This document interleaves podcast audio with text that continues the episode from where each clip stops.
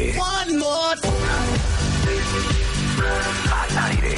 Marta de baile en W. En vivo. En vivo. En vivo. Transmitiendo desde la cabina de W Radio. Para el mundo. En vivo. Al aire.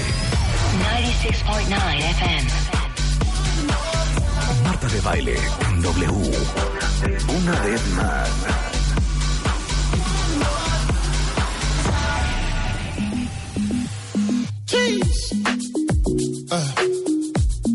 Oh, baby, one days.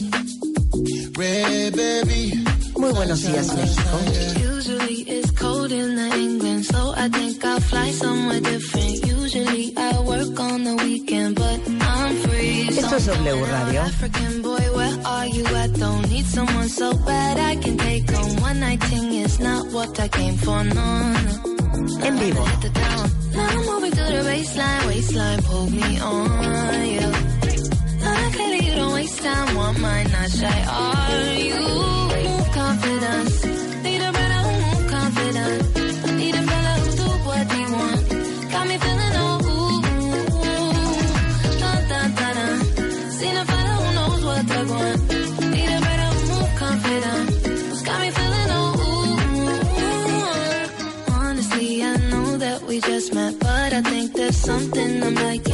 Oigan esta joya.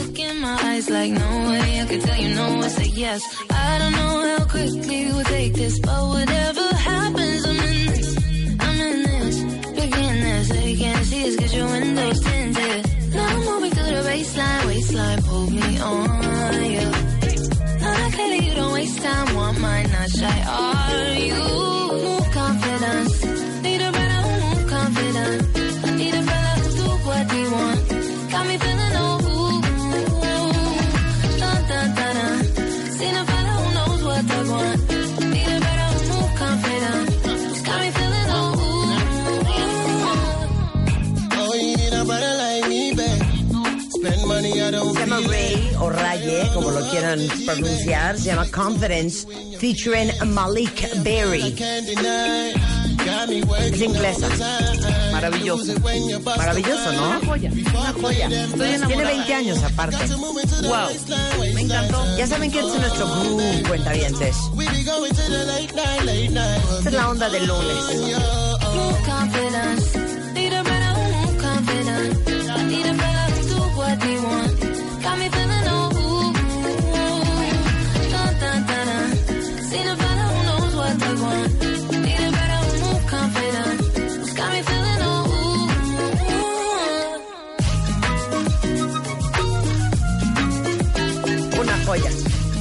Perfecto para lunes, cuentavientes. Perfecto para una Rebeca. comidita. ¿Por qué dices? Rebeca, subí una foto bien bonita nuestra. Preciosa. La vi, la ¿Viste vi. que pusí- Pili, que pusí pili mili. Que pusí, que pusí mili mili, decir pili. pili mili. Ajá. Es que, ¿saben qué cuenta bien? Les tengo que hacer una confesión. El viernes se me olvidó cantarle Happy Birthday a Spider-Man. Sí, claro. El viernes primero Muy de mal. junio fue cumpleaños de Spider-Man. Cumplió Exacto, fue su 50 cumple. años. Le hicimos una Y me fiesta. dijo, ¿me felicitaste al aire? Y le dije, Eh, me eh, olvidó. eh, Me felicitaste al aire. No, yo juré que era el sábado. Porque como hubo un ambigú para festejar a Juan el sábado en casa de Marta, pues dije, no, pues sí, seguro es el sábado. Pues Juan estaba muy conmovido porque el viernes en la tarde subí su happy birthday y una foto juntos en la comida que hicimos familiar el De viernes. sorpresa, ajá. Y este, y todo el mundo lo felicitó y se sintió muy conmovido. Entonces le pregunté que si podía subir nuestro convivio del sábado. Ajá. Hicimos una comida con amigos bien padre, cuentavientes. Ajá. ¿Y qué dijo? Y me dijo, compárteselo a los cuentavientes porque han sido súper lindos. Ay. Entonces en mis Instagram stories, ahí está la fiesta del sábado Ahí de, están las fotos, ahí está todo. de Juan. Y subí una foto muy bonita con Rebeca. Ajá. Que, que, Voy a subir otra foto con Eugenia ahorita. que increíblemente estás de mi estatura.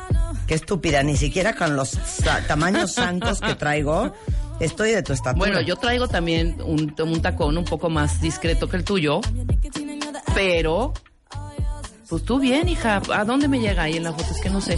O sea, Estamos al como del mismo. O sea, no. O sea, Marta, te quitas esos a tacones la y me mitad de la a cabeza. cintura. O sea, yo le llego a Rebeca más o menos a la altura de sus chichis, para que lo tengan Ándale. claro. Eh, O sea, yo- ¿tú mides cuánto?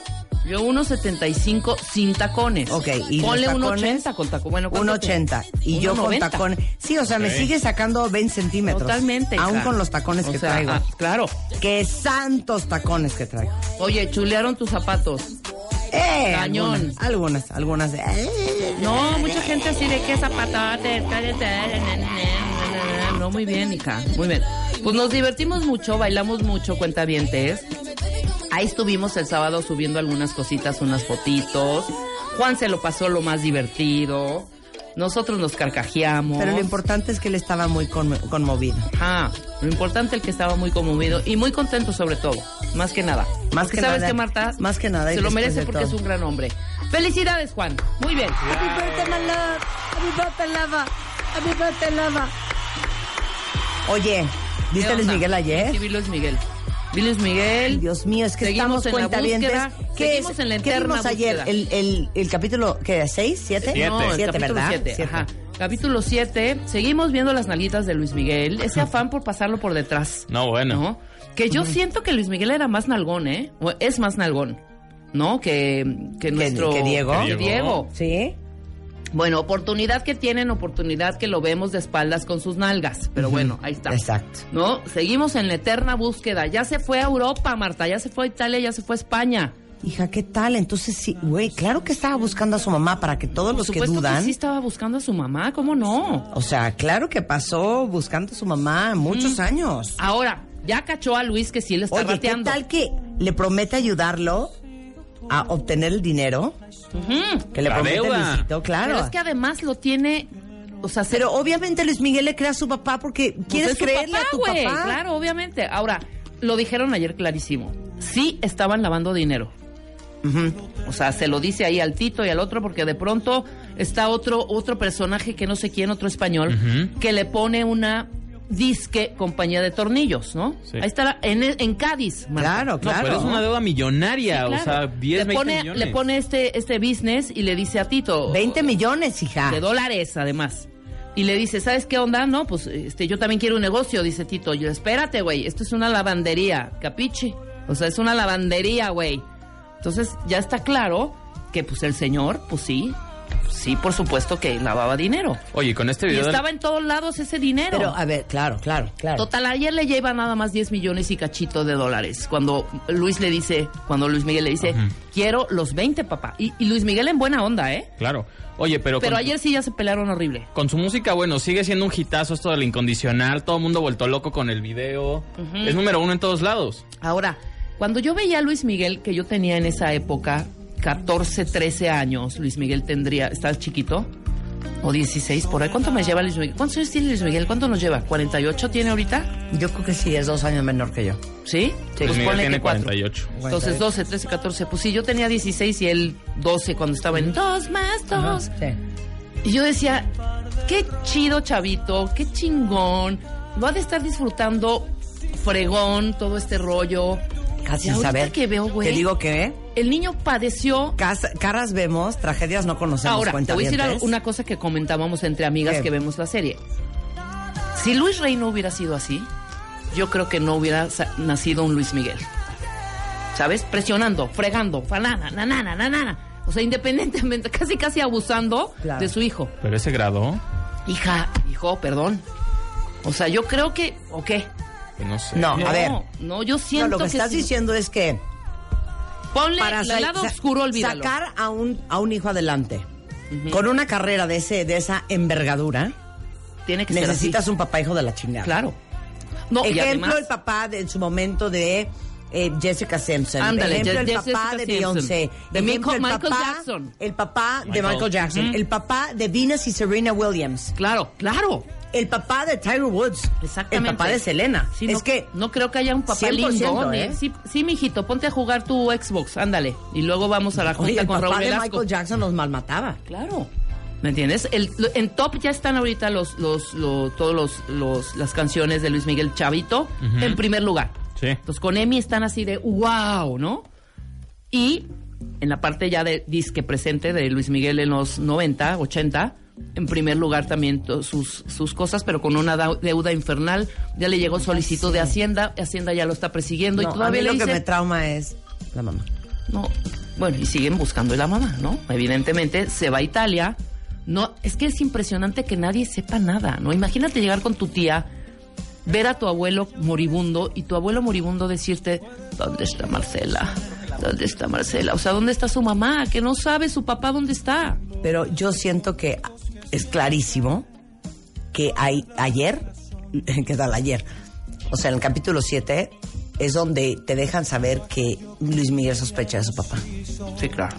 Totalmente. Ahí, pues ya rompen. Sí, ya se empieza a dar cuenta lo O sea, le que es su ¿sabes papá. qué? Sí. Hijo, lárgate ya de mi vida. O sea, neta, ya no quiero saber absolutamente nada. Ay, Me estás quitando todo. Sí, güey. Pues es que si no lo hundía, y adiós. Ahora, yo no sé qué pasó con la mamá de Marcela. ¿Sí se muere, doña Cata?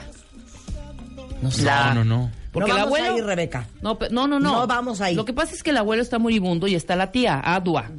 Pero no está nunca la, la mamá. No La mamá ayer la, vi- menciona. lo- la visita de sorpresa, que le llevan la sorpresa, ¿no? Ajá. Y después ya la mamá, como que, pues yo creo que sí en el Inter ha de, ver- ha de mo- ha de haber muerto la abuela, esa abuela de Luis Miguel, de los abuelos eh, maternos.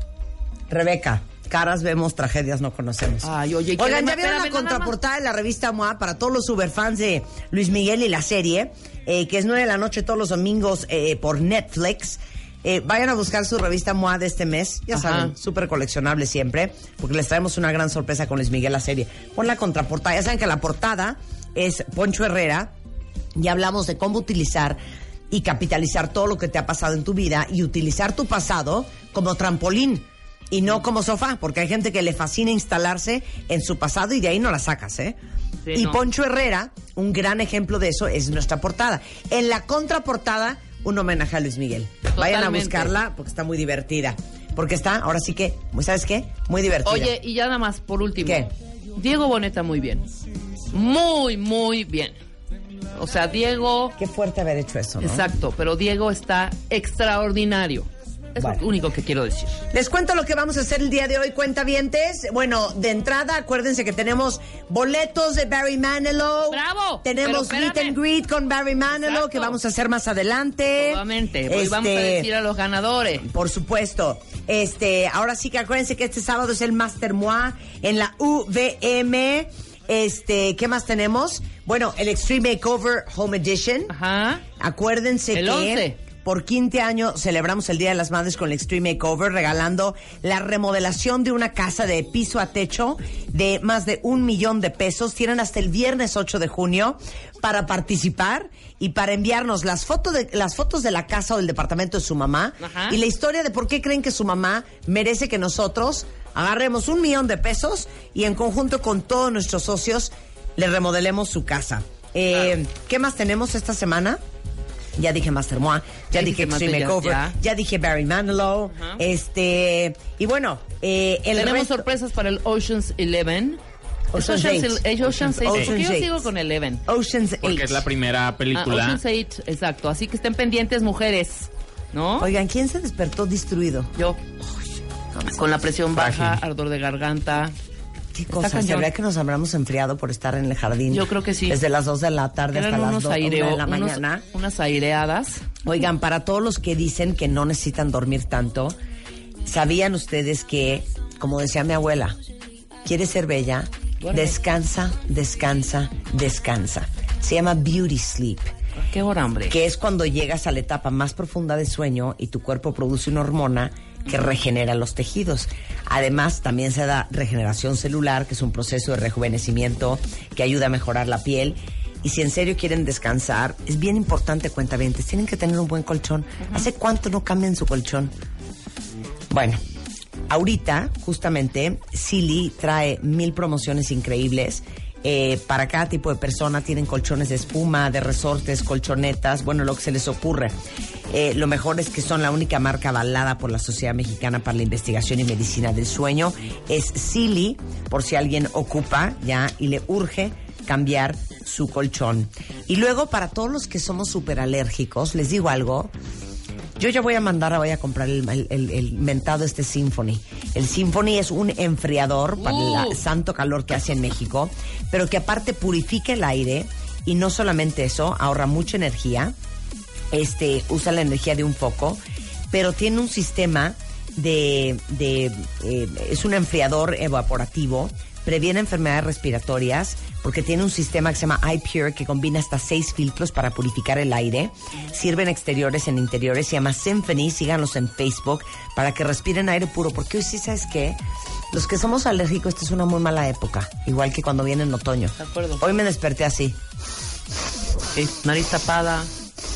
toda congestionada la nariz, toda mocosa, ojo irritado, lloroso, hinchadón. garganta seca, así de, ya sabes, horrendo. ¿Alguien más se despertó así esta mañana? Y bueno, no es como que vivamos en Suecia, ¿verdad? Ni que tengamos el aire de Oslo. Entonces, pues les recomiendo esto del Symphony. Hoy lo voy a mandar a comprar. Es más, ¿saben qué Symphony? ¿No quieren hacer una prueba conmigo y mandármelo de regalo? Y duermo con él. Este, porque Juan avienta las sábanas, hija. Claro, del Y las cobijas del calor. Y yo no tengo calor tanto. Yo necesito, yo necesito el peso de las colchas encima. Mira, ponle su Symphony al lado y ahí que se enfríe él. Exacto. Y tú normal. Y yo respiro bien. Exacto. Y puro. Y aire puro. ¿Estás instalado en tu pasado como si fuera sofá?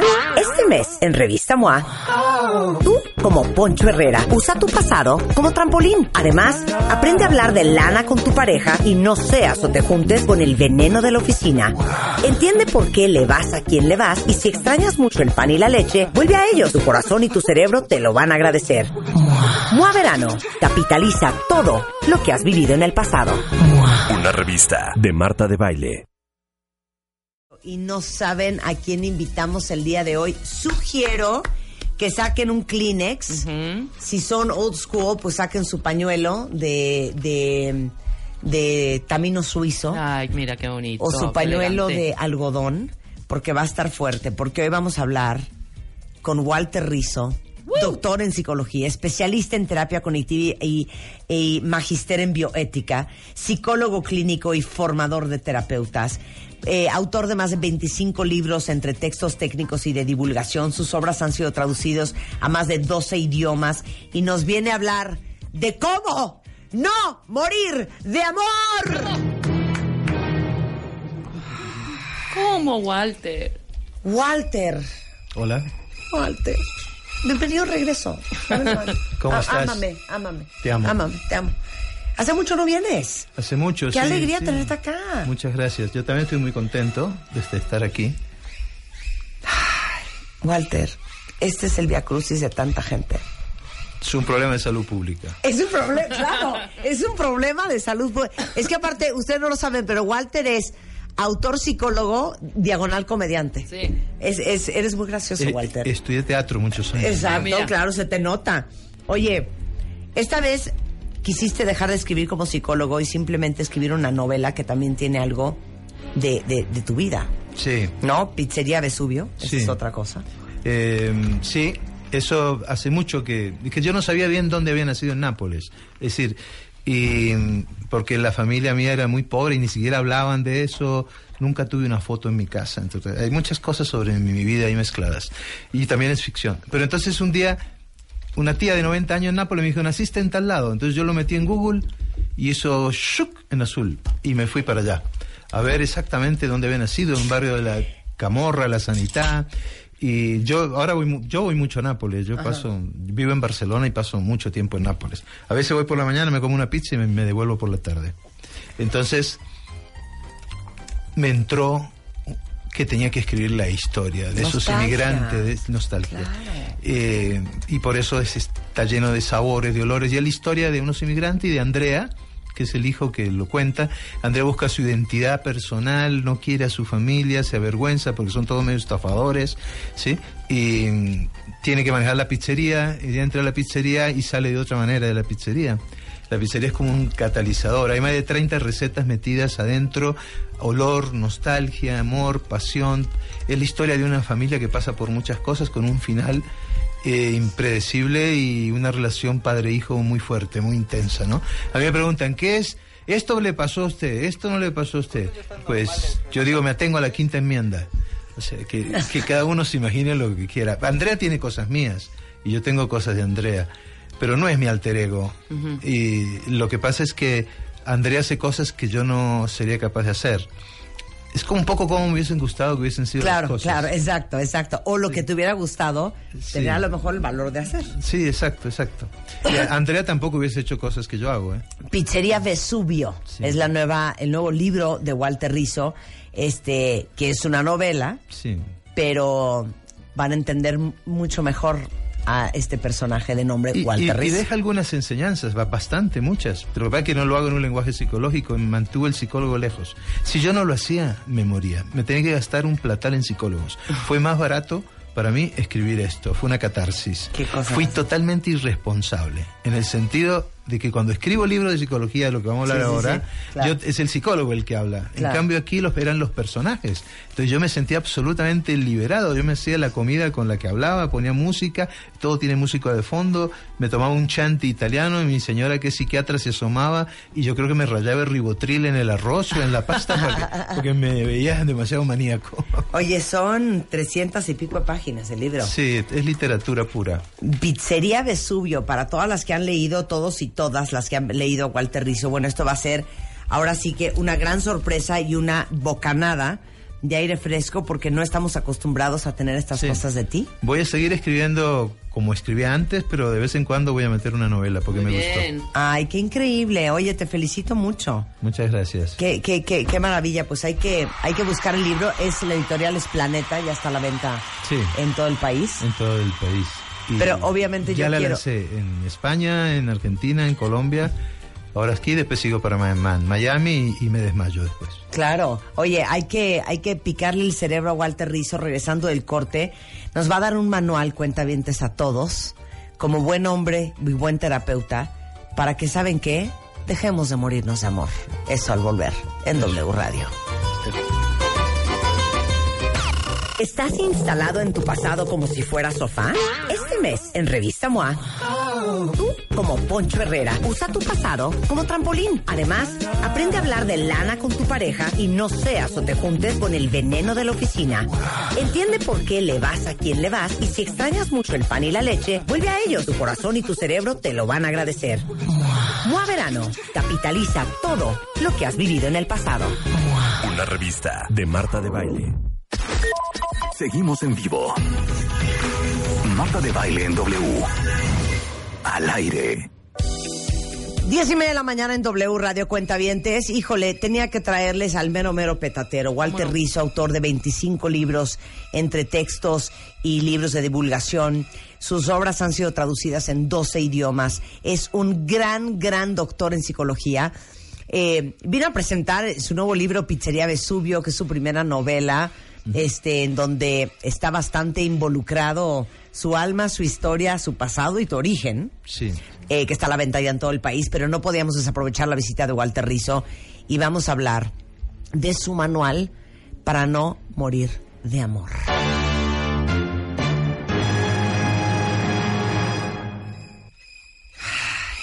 A ver, ¿quién está muriendo de amor ahorita a punto de tomarse un bote de cloro? ¿Quién ha muerto de amor y, y y tener esa sensación de de verdad? Es que siento que me voy a morir, que voy a dejar, que se me va a parar el corazón de la impresión. Entonces, ¿cómo amas sin morir en el intento? Pues tienes que tener claro que el amor tiene límites. Aunque parezca raro. No, no es ponerle puertas al campo, sino que el amor tiene límites. Cuando alguien no te quiere, aunque parezca obvio, y te dice que no te quiere, empaca y vete. ¿Por qué tenés que ¿Qué estás esperando? ¿Que Lázaro resucite? Porque, ojo que la esperanza es lo primero que hay que perder en el amor, no lo último. ¿Sí? Entonces, alguien que no te quiere, me piensas. Segundo, si tu autorrealización está en juego, ¿sí? Quiero ser, eh, eh, no sé, bailarina clásica, pero no porque el otro es celoso, entonces dejo de ser bailarina clásica, quiero estu- estudiar música y no puedo. Mi autorrealización, mi vocación esencial, lo que pagaría por hacer. Entonces la gente que me está escuchando piensen, ¿qué pagarían por hacer? Por ejemplo, yo pagaría por at- atender pacientes, no. Me tienen que pagar. Sí. Pero pagaría por cocinar, que eso sí me gusta, ¿sí? Me gusta hasta el final, es la vocación. Si tengo que sacrificar eso por amor, el amor no me sirve, es malo, no le viene bien a mi vida, no me conviene. Y el tercero es el más importante, que son los principios. Yo la mayoría de las personas que he logrado sacar del pozo más profundo afectivo ha sido a través de su dignidad personal y del autorrespeto. Es cuando ya te empieza a picar el bichito del autorrespeto y ves que tus principios están y que el amor no es el valor más importante, esto, esto es vital, sino que a veces es más importante la libertad, a veces es más importante la honestidad, a veces es más importante otro valor, pero nos han vendido que el amor es lo más importante. Entonces uno sale con, esas, con esto que estoy diciendo y contraer el amor, bajarlo, pellizcarle la nalga y entender que está aquí en la realidad. El amor no es eterno. Si no hacemos nada, desaparece. El amor no te hace feliz si no te esforzas. El amor no tiene implícita la incondicionalidad. Donde más cobardes he visto es en el, te- en el amor. Eh, el amor no implica que tú tengas que hacer todo lo que el otro espera por vos. Entonces, cuando le quitas toda esa magia al amor, te quedas con un amor terrenal. Sí, claro. Que no es espectacular, pero es suficiente como para que te sientas bien. Claro. Entonces, todos tenemos un poco de Susanita de Mafalda. Claro, Sí. claro, claro. Entonces todos, ay, el amor. ¿Y cómo te sientes? A mí cuando me dice alguien, estoy enamorado, yo pienso, lo primero que pregunto es ¿de quién?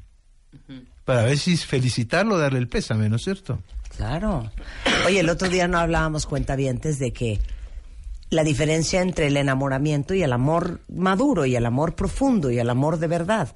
Y cómo está todo mal, porque el enamoramiento, eh, que a lo mejor fue diseñado por la vida para que uno se apareara. Fue, fue. Eh, sí, fue, es fue. así, es claro. así. Es, es una muy mala idea porque vas confundido viendo lo que quieres ver, enseñando solo lo que quieres enseñar, ocultas, claro, eh, ocultas tu lado oscuro, eh, no estás tomando decisiones eh, con tu córtex Sos prefrontal. una bomba de tiempo Todo es hormonal. Sí, sí. y luego este seis años después volteas a ver a la persona cuando todo eso Seis ya no, desapareció. Seis meses sí sí sí dices y esto qué es Claro. esto no era lo que ¿Qué yo hago? quería ¿Qué es esto que tengo al lado? Claro, por ¿Y ¿Cómo supuesto. salgo de aquí ahora? Claro. Eh, claro, lo que pasa es que el amor requiere tres cosas. Es- eh, requiere deseo, que tu pareja sea un postre. ¿Sí? No hay que rezar el rosario para poder tener las relaciones sexuales. Que ¿Qué? tu pareja sea un postre. Si te gusta el tiramisú, hoy te comes un tiramisú y quedas hasta aquí, pero al otro día vuelve y te gusta el tiramisú. ¿No es cierto? El postre preferido, tu pareja. Segundo, la amistad, que es lo más importante. Que yo la defino como dos cosas. Que te indignen las mismas cosas, porque si uno es del Ku Klux Klan y el otro no es racista, no, no, no van a No poner. va a funcionar. Y el otro es que nunca le tengas que explicar el chiste a la pareja. El día que le tengas que explicar el chiste a la pareja, busque un abogado. La amistad es tener proyectos, humor, charlar, tener vida social.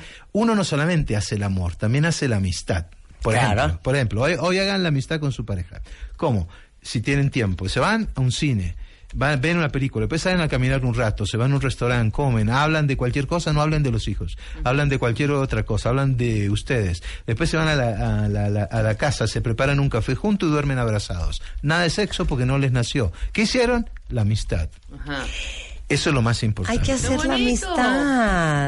El, tercero es el ágape, que viene de una tradición judeo-cristiana, pero no es comer mucho, sino tiene otro significado. Es el cuidado por el otro, que tu dolor me duela y tu alegría me alegra. Si tu dolor no me duele, no te quiero. Pónganle todas las arandelas que quieran. Unamuno, cuando le acariciaba las piernas a su mujer y era viejito, decía, le acaricio las piernas a mi mujer y ya no siento nada, pero si le duelen sus piernas, me duelen las mías. Ah. Entonces ese carácter transitivo del dolor tiene que estar ahí. 100%. Tu dolor me duele y yo, yo te cuido y tú me cuidas. 100%. Es la ternura. Yo, yo, Es la ternura. No nos estábamos riendo el otro día que yo les contaba que yo tenía un novio que según yo quería mucho, pero la verdad es que había tanto resentimiento que cuando me llamaba, cuentavientes, ¿no les ha pasado eso? Que dice que quieren mucho a su pareja, pero cero es de tristeza, es de, de carcajearse, pero que en el fondo la odian. Sí, claro. Y me acuerdo cuando me decía, amanecí malísimo, tengo un gripón, y yo por dentro decía, téngale, güey, para que se le quite. Qué bueno. Así, Qué bueno. o sea, me daba hasta gusto. Sí, claro. ¿No? Lo odiabas. Sí, Es- claro. Clarísimamente, eso no es un amor bonito, ¿eh? No, no es amor. Claro. No es amor porque a veces uno se cambiaría por, Estaba yo por bien la persona resentida. que Estaba quiere. yo bien resentida. Oye, Vaya a saber lo que te debe haber hecho, ¿no? sí, Claro. oye, pero, pero te digo algo. Qué fuerte lo que dices porque, nuevamente, lo que más nos interesa en el principio de la relación es la carnalidad, ¿no? Sí, las, El- la- las hormonas, sí. la taquicardia, el sudor, Claro, todo eso. o sea, comprobado químicamente, dos años y piquito, eso se va. Sí. Y Sí, queda la amistad. tiende y se engancha, es decir, baja la intensidad, pero es como tomarte una champaña y emborracharte, el enamoramiento. O tomarte un vino añejado de Claro. 15 años, calmado, tranquilo, pero que lo disfrutase intensamente, ¿no? Claro. Entonces, bajo los efectos del enamoramiento, no hagan nada. Bueno, menos Sí. casarse. Claro. Bajo los efectos del enamoramiento, no, ha- no hagan nada. Disfruten eso como una manía. Sí, claro. Y bueno, en este momento en Estados Unidos están medicando el enamoramiento, ¿no? Están dando ah, eh, drogas que funcionan como ah, antimaníacas, pues, ¿sí? Porque Para se a la considera... Chum, eso fue por lo que sí, sí, ah, bueno. claro. Eh, eh, lo repito ya otra vez, chum, lo que me Ya, gustó. va, va, va, Bueno, va. Están dando drogas. No, me están creando un vicio, voy a tener que decirlo cada vez más. Paren. Entonces, entonces claro, porque se considera como una hipomanía. Y, real- y realmente todo te brilla, todo es es- espe- A espectacular. ver, estás desquiciado, Walter. Pero claro, entonces eso te vuelves obsesivo, dependiente, un montón de cosas. Pero lo que es interesante es que eso después va bajando y si tú estás enganchado con inteligencia, porque ¿qué va pasando? Ese, ese enamoramiento se transforma en un eros más apacible. Claro. Pero sigue estando. Claro. Sigue siendo el postre. Claro, claro. Y empieza a aparecer la amistad. Vamos a hablar. Porque mira, si tu pareja no te asombra, entonces te vas a aburrir como una ostra. Es decir, es decir tú, tú necesitas que, que te sorprenda. ¿Cómo? ¿Qué estás haciendo? Claro. ¿Estás fumando qué? No sabía que lo hacías. Mira, una terapeuta que viene acá, Tere Díaz, dijo el otro día, no sé, estábamos hablando, es el 14 de febrero, pero que no nos hagamos bolas. Una buena pareja te suma, no te resta. No te resta paz, no te resta lana, no te resta alegría, no te no- una buena pareja no te quita, te da. ¿No? Te enriquece. Y te lo digo por lo que estoy leyendo ahorita que dice, no te anules para que tu pareja sea feliz. Y hemos hablado también mucho hasta en la revista MOA de la mutilación por amor, ¿no? Desde no, es que yo usaba unas minifaldas divinas, pero fíjate que a mi gordo no le gustan. O yo traía el pelo corto y me encantaba andar así como Peter Pan, pero no, mi gordo, si no traigo el pelo largo, me mata. Pues O que el yo- gordo se vaya a recauchutar Claro. sus a la India. Exacto. Oye, yo veía muchísimo a estos amigos, pero ¿sabes qué pasa? Que mi gordo es súper celoso, entonces ¿sabes qué? Para evitarme broncas, ya no veo a mi amigo Walter de prepa que me caía perfecto. sí. Y cuando te das cuenta, como cuando te metes al mar y de repente estás nadando y cuando te das cuenta, el camastro está hasta el lado izquierdo, porque la marea fue tan paulatinamente jalándote que no te diste cuenta. Te fuiste alejando de lo que tú eras en realidad. Exacto. Pero fíjate, eh, lo voy a decir de una manera un poquito más filo- filosófica, lo que decía la terapeuta, eh, que no Te conozco, diría, pero sí, que, sí. que tenía razón. Existir menos, existir menos por amor es morir un poco. Sí, me gusta. entonces, existir menos, porque mira la definición que daba, eh, bueno, Aristóteles y Espinosa, dos, dos, dos, dos filósofos. Aristóteles decía, amar es alegrarse. Muy bonita, pero mejor la de Espinosa. Me alegra de que, de que existas. Claro. ¿Sí? Te amo Sí. porque me alegra de que existas. Claro. Eh, Pero existir más implica algo mucho más fundamental. Mira, imagínate este caso. Una paciente mía, eh, el, el marido es un pintor muy conocido, muy, muy famoso, es un gran maestro. Y ella, como ya los hijos estaban grandes, se metió a Bellas Artes a estudiar pintura, eh, ¿cierto? Y empezó a pintar en acuarela, pero resultó ser una genia, ¿sí? Entonces ya los amigos de él empezaron a alabar los cuadros de ella y al otro no le gustaba ni cinco. ¿Y ella qué hizo? Empezó a pintar mal a propósito, para que su pareja no se sintiera bien. ¿Sí?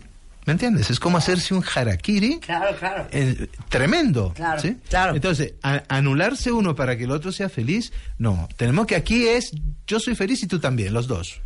O- Oye, pero me fascina eso que dices de que, que tu existencia me alegre. Sí. Yo puse un ejemplo, vas a estar muy orgullosa de cómo te he leído y lo que he aprendido de Bueno, ti. dale, dale.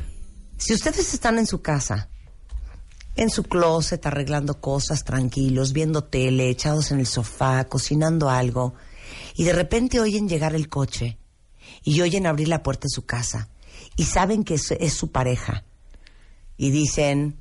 Ya llegó, qué Ya Pésimo llegó. indicativo. Sí. Si, por el contrario, dicen, qué emoción, Qué ya dicha, llegó, y porque dicha. ya llegó, todo va a estar más increíble, muy buena indicación. Claro. Es que ese es un test, es un test que uno Es se puede un hacer. gran test. Pero yo tengo pacientes que dicen, y que yo las veo, por ejemplo, un buen día que llegan pintadas y con el pelo eh, arreglado de otra manera, con, un, con una ropa toda sexapilosa. Le digo, ¿qué te pasó? Ah, es que mi marido se fue de viaje. Claro, Entonces, es sí. un mal síntoma. Claro, pésimo síntoma. Pero entonces, yo crezco y tú creces. El matrimonio está hecho, o la relación de pareja está hecha para crecer juntos. Claro. Dos egos que se anudan con ternura, pero son dos egos. Ahora, esto está cuentamiento es fuertísimo. Estamos hablando de cómo no morir por amor. Chéquense lo que dice Walter Rizzo. El poder afectivo lo tiene quien necesita menos al otro. Chan, chan. Sí. Es toda, mira, eso ya lo decía Nietzsche. En toda relación de pareja hay una lucha por el poder, consciente o inconscientemente. Esa lucha por el por el poder es no es eh, eh, el que el que es más fuerte es más eh, tiene el poder, no es el que tiene más plata, no es el más lindo, no, el que tiene el poder es el que puede prescindir más fácil del otro de lo que el otro puede prescindir de uno. Si- si yo- Eso está. Sí. Entonces, si yo estoy menos apegado a ti de lo que tú estás apegada a mí, pues yo tengo un poder afectivo. ¿Por qué? Porque puedo prescindir de vos más fácil de lo que tú puedes prescindir de mí. Yo lo puedo utilizar bien o lo puedo utilizar mal. Si lo utilizo bien, entonces lo que te voy a decir es, mira, linda, es que tú estás demasiado dependiente de mí. Tienes que ser un poquito más independiente, entonces para que los dos estemos igual, ¿sí? Entonces, eh, las relaciones deben ser democráticas, horizontales y no verticales, ¿sí? Horizontales, sexual y claro, afectivamente. Claro, totalmente. Oye, esta ya les va a doler en el alma y se van a querer ahogar varias, ¿eh? Walter Rizzo, lo cito. Casarse con el amante es como echarle sal al postre.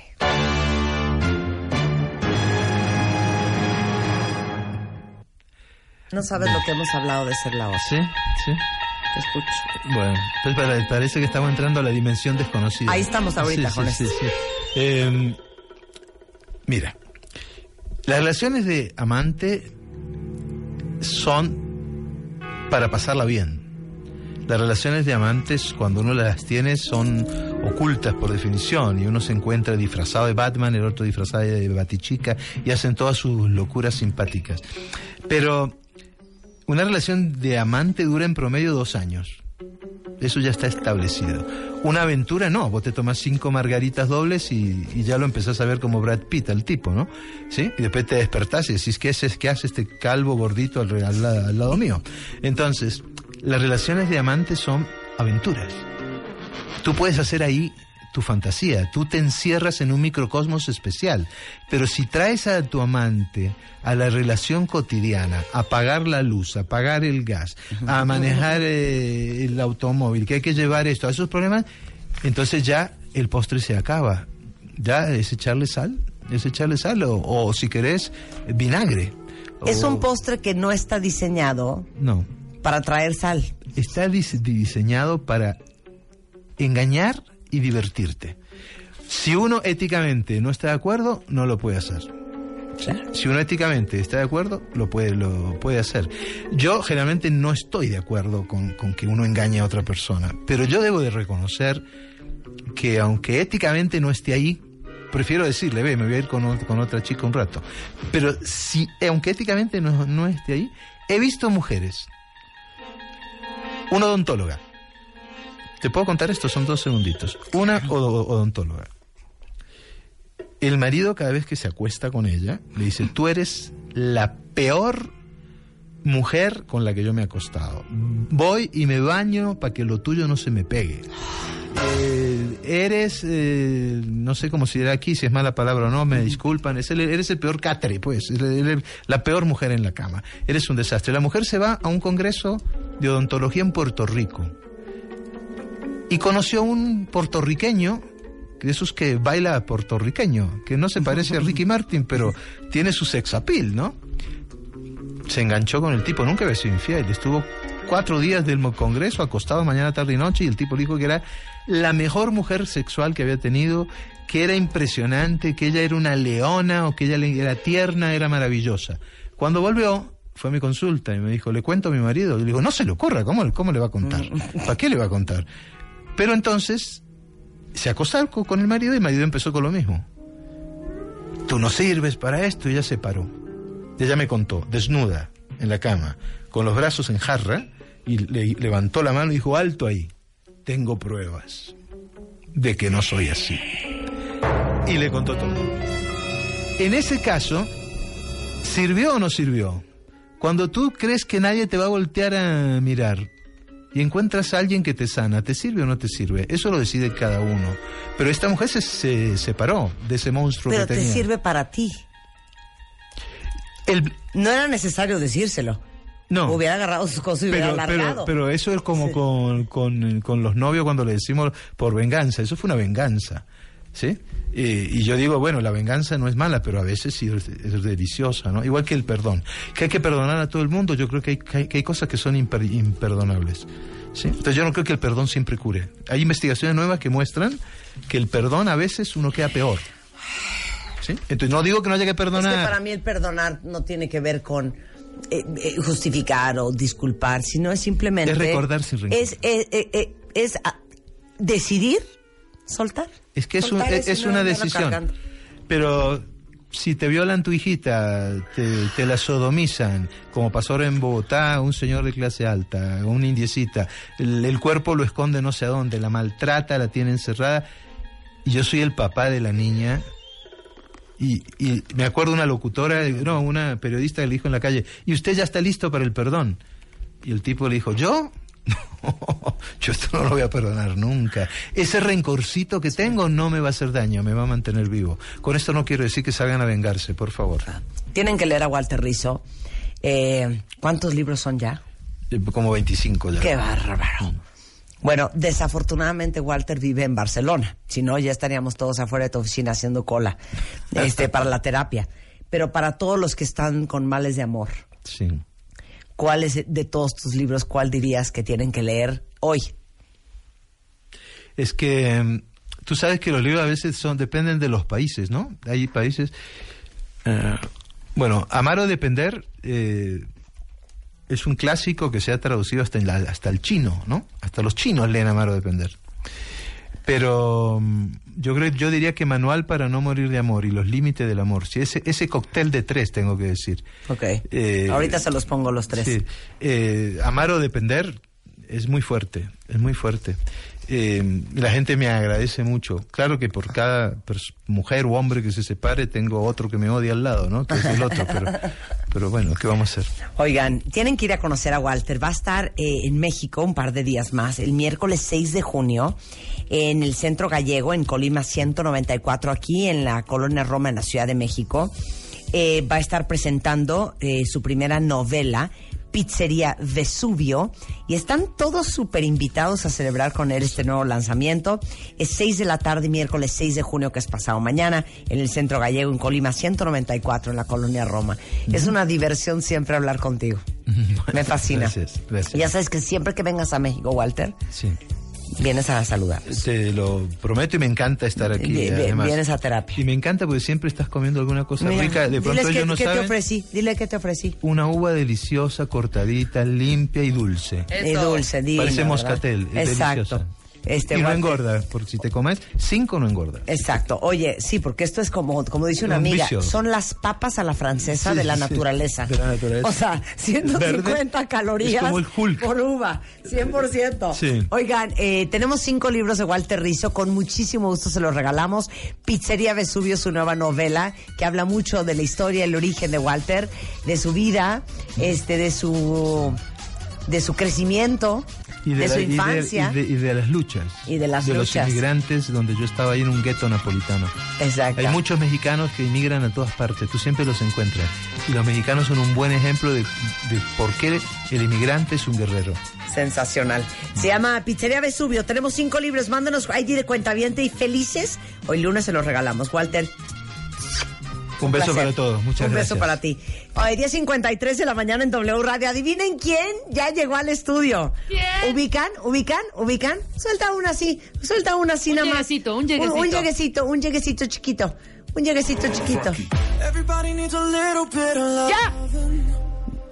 Nada más eso les queremos decir. ¿Quién es? Pero ¿Quién ¿dónde es? está la otra, la que yo amo y me, me sé y todo? el corito. Así. A ver. Una, dos, tres. Así nada más un pedacito, un pedacito. quieres saber, yeah. Traicionera. ¡Ya! ¡Al volver en W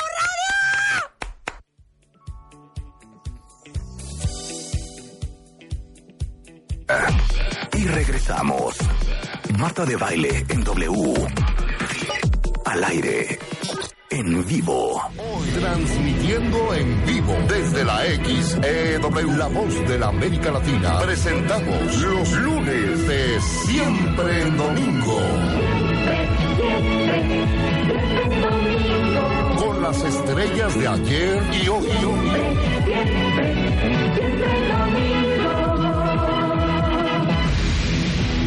Hoy, hoy, hoy, nuestro invitado especial, Sebastián Yatra. Traicionera. No me importa lo que tú me quieras. Lunes de siempre en domingo con Marta de Baile. Comenzamos. Le vamos a cantar a Sebastián Yatra. ¡Sebastián es en the house!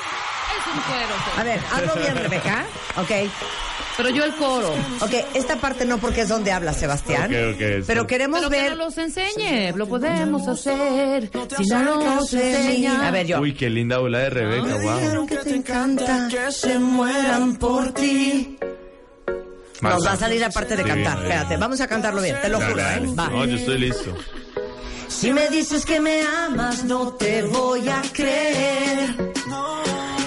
Dices que me quieres y no puedes ser fiel. ¡Eh! Me dejaste manejando solo y triste, mujer.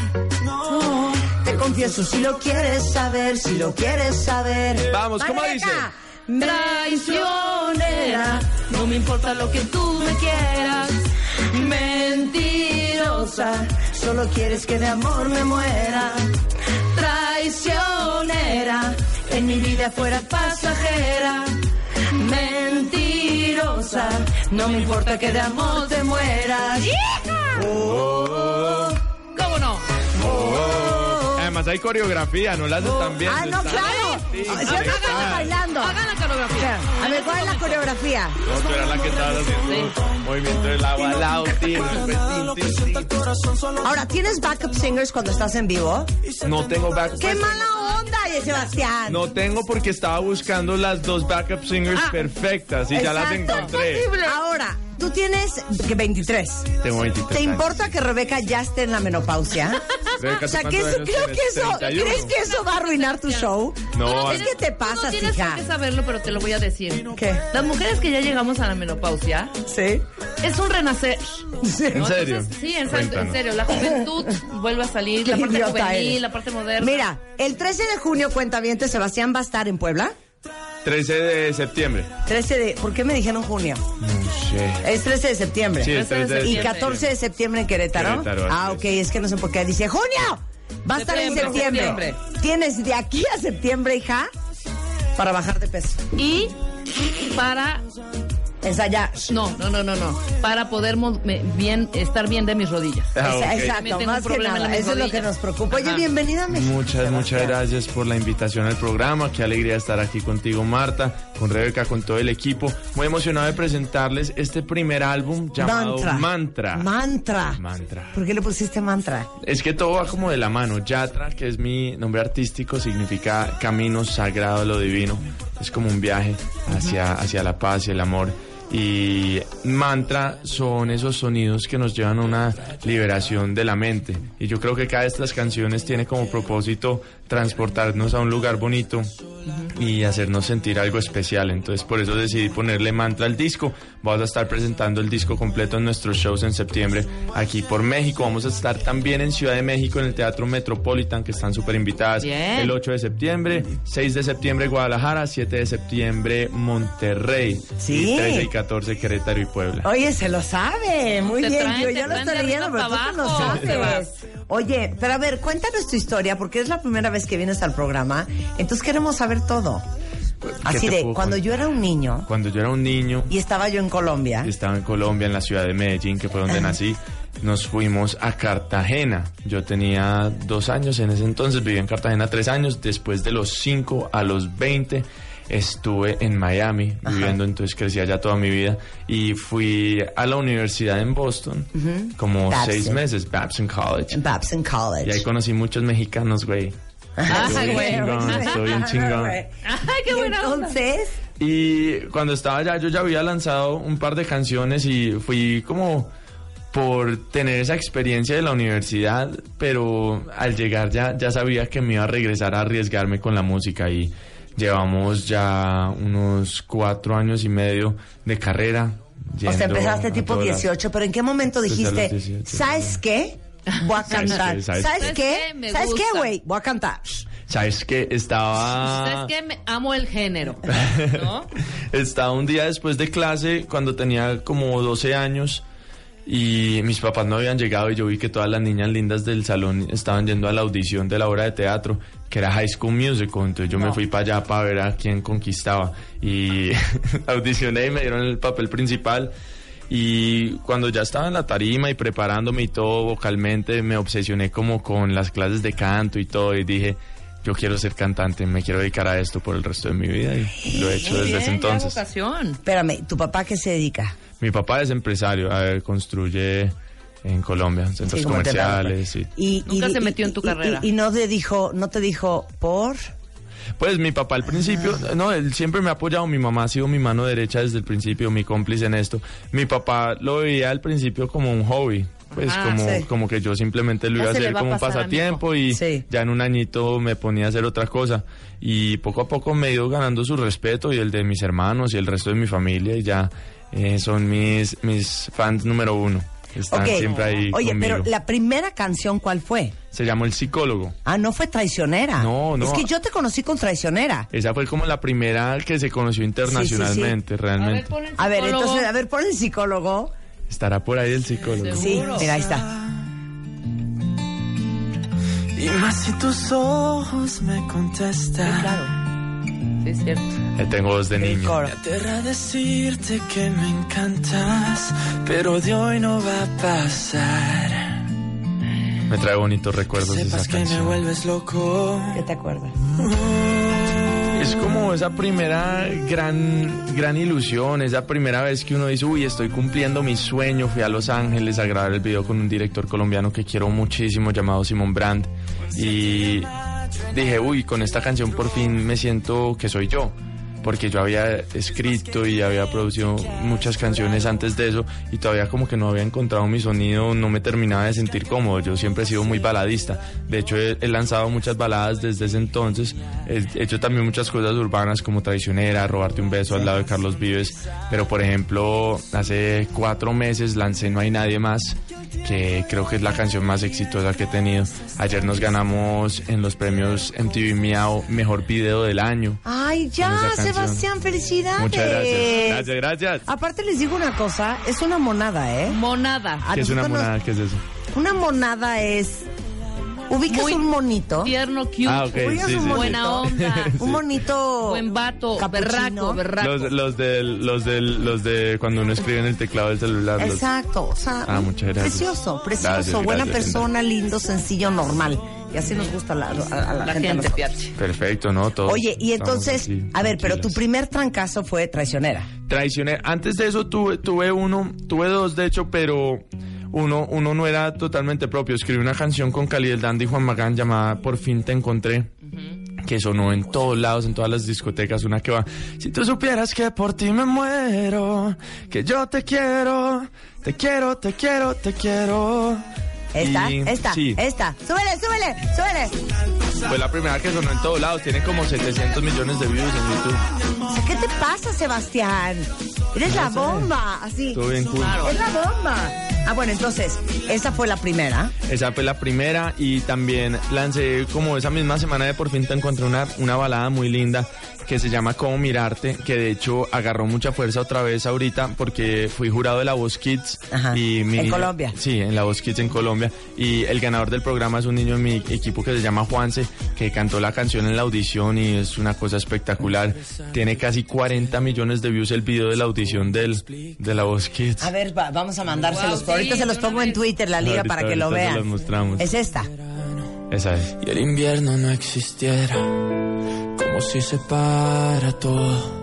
Esta es Cómo Mirarte.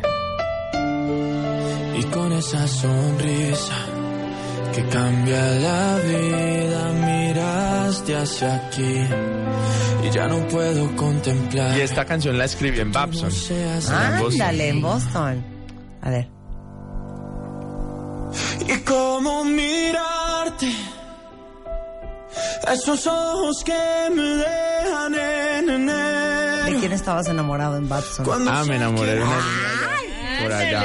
Pero yo soy muy dramático a la hora de escribir, entonces, entonces la letra, la letra es bien bacana porque eh, cuando uno escribe así esas canciones muy personales, tienen mucho que ver con las situaciones y, y- y uno mete muchos detalles. Entonces yo digo, ¿cómo mirarte a esos ojos que me dejan en enero? Yo ya en, en diciembre me iba otra vez a Colombia a, a vivir mi vida eh, de la música. Entonces, tuviste que entonces, decirle goodbye. ¿Cómo mirarte a esos ojos que me dejan en enero? Realmente no pasó mucho, pero yo soy muy dramático. O sea, eres azotado.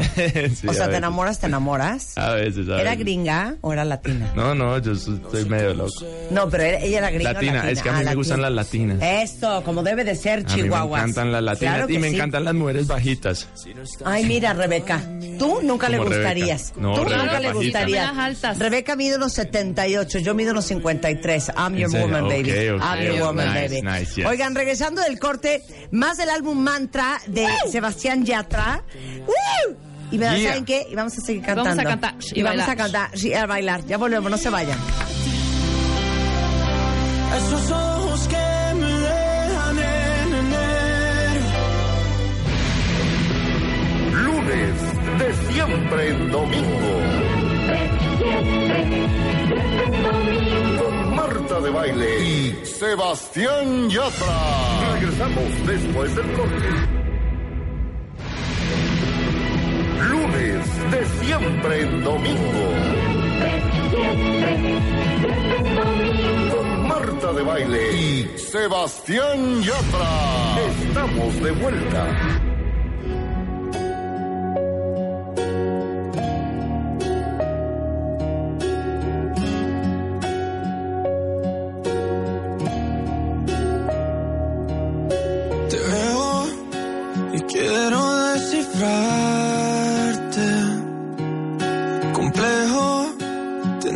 Acostumbrarme. El tiempo pasando sin tu voz. Un mundo girando sin los dos. Mi niña, un alma sin dolor. Tu fuerza que llena de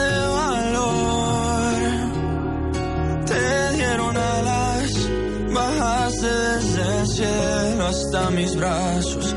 Fuiste el milagro que Dios me regaló. Si te vas, seguirás aquí. Porque Esto se llama Magdalena y es el nuevo álbum de Sebastián Yatra que tenemos hoy en el estudio. Una canción del álbum Mantra particularmente muy sentida. Sí, es muy emotiva Marta esta canción porque tiene nombre propio, apellido. Es, es, es una persona, esta canción es un homenaje a, a una niña llamada Magdalena, que es la hija de mi manager Robert y su esposa Malu. Y Maggie se nos fue al cielo hace unos nueve meses.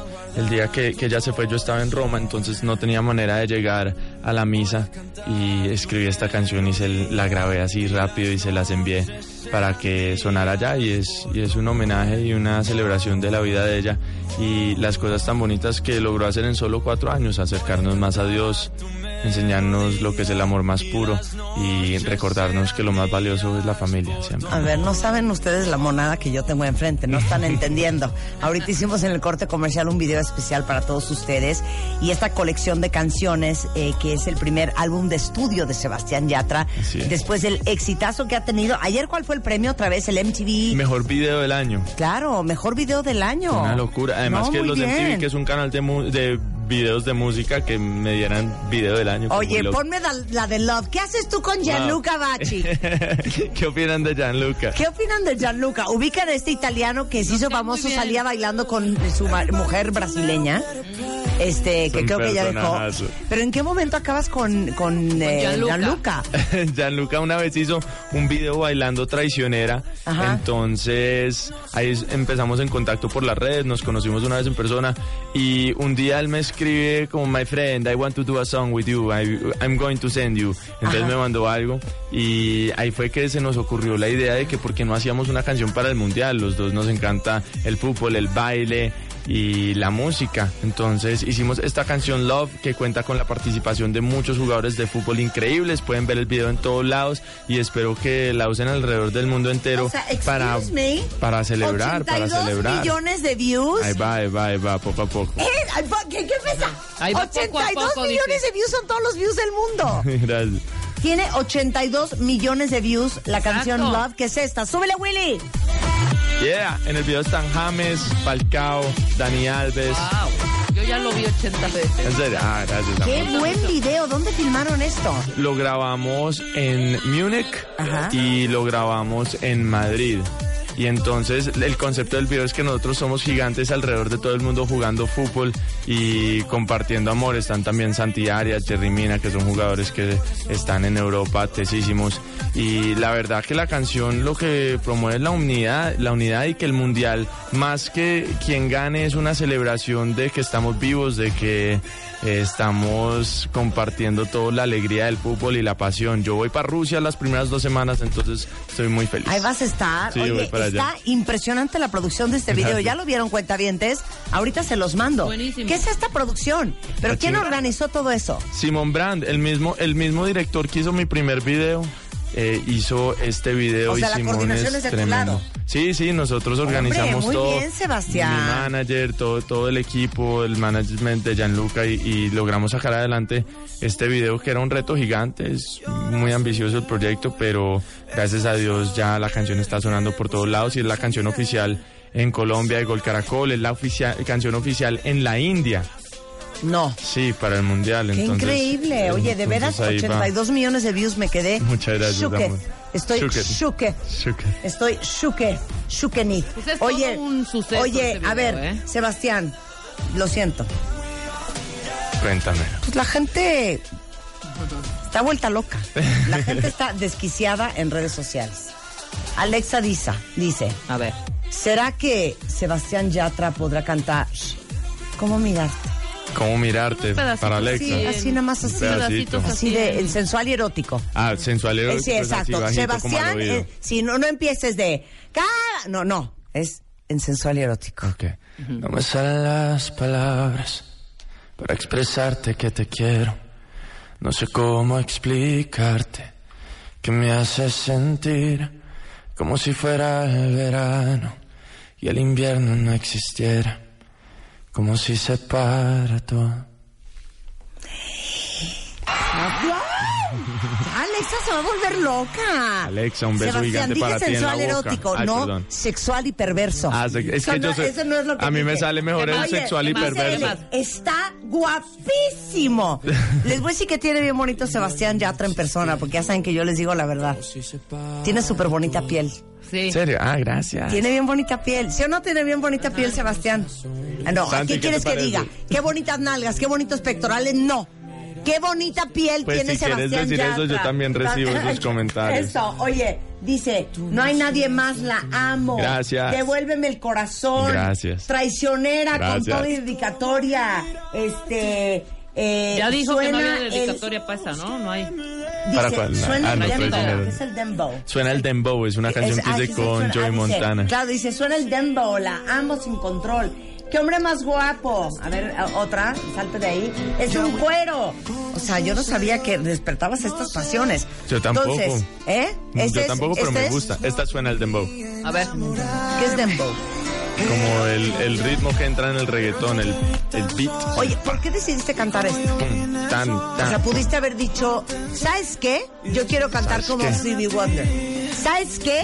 Yo quiero Yo cantar siempre, como sido- Michael. yo siempre he sido fan de Michael. O de Justin. Oye, Justin. O sea, ¿por qué decidiste este ritmo?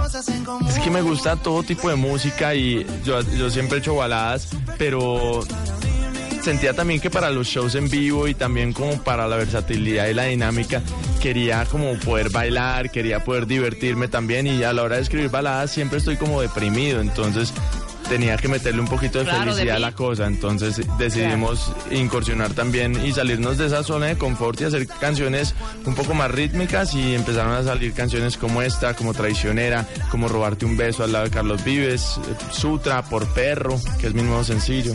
Oye, tienes a Wisin, a Vives, a Gianluca, a Coscuyuela, Cuyuela, este, eh, Coscuyuela, Coscuyuela, Cosculluela. Cali y el Dandy, Cali y el Dandy, Dálmata, ¿quién más me faltó?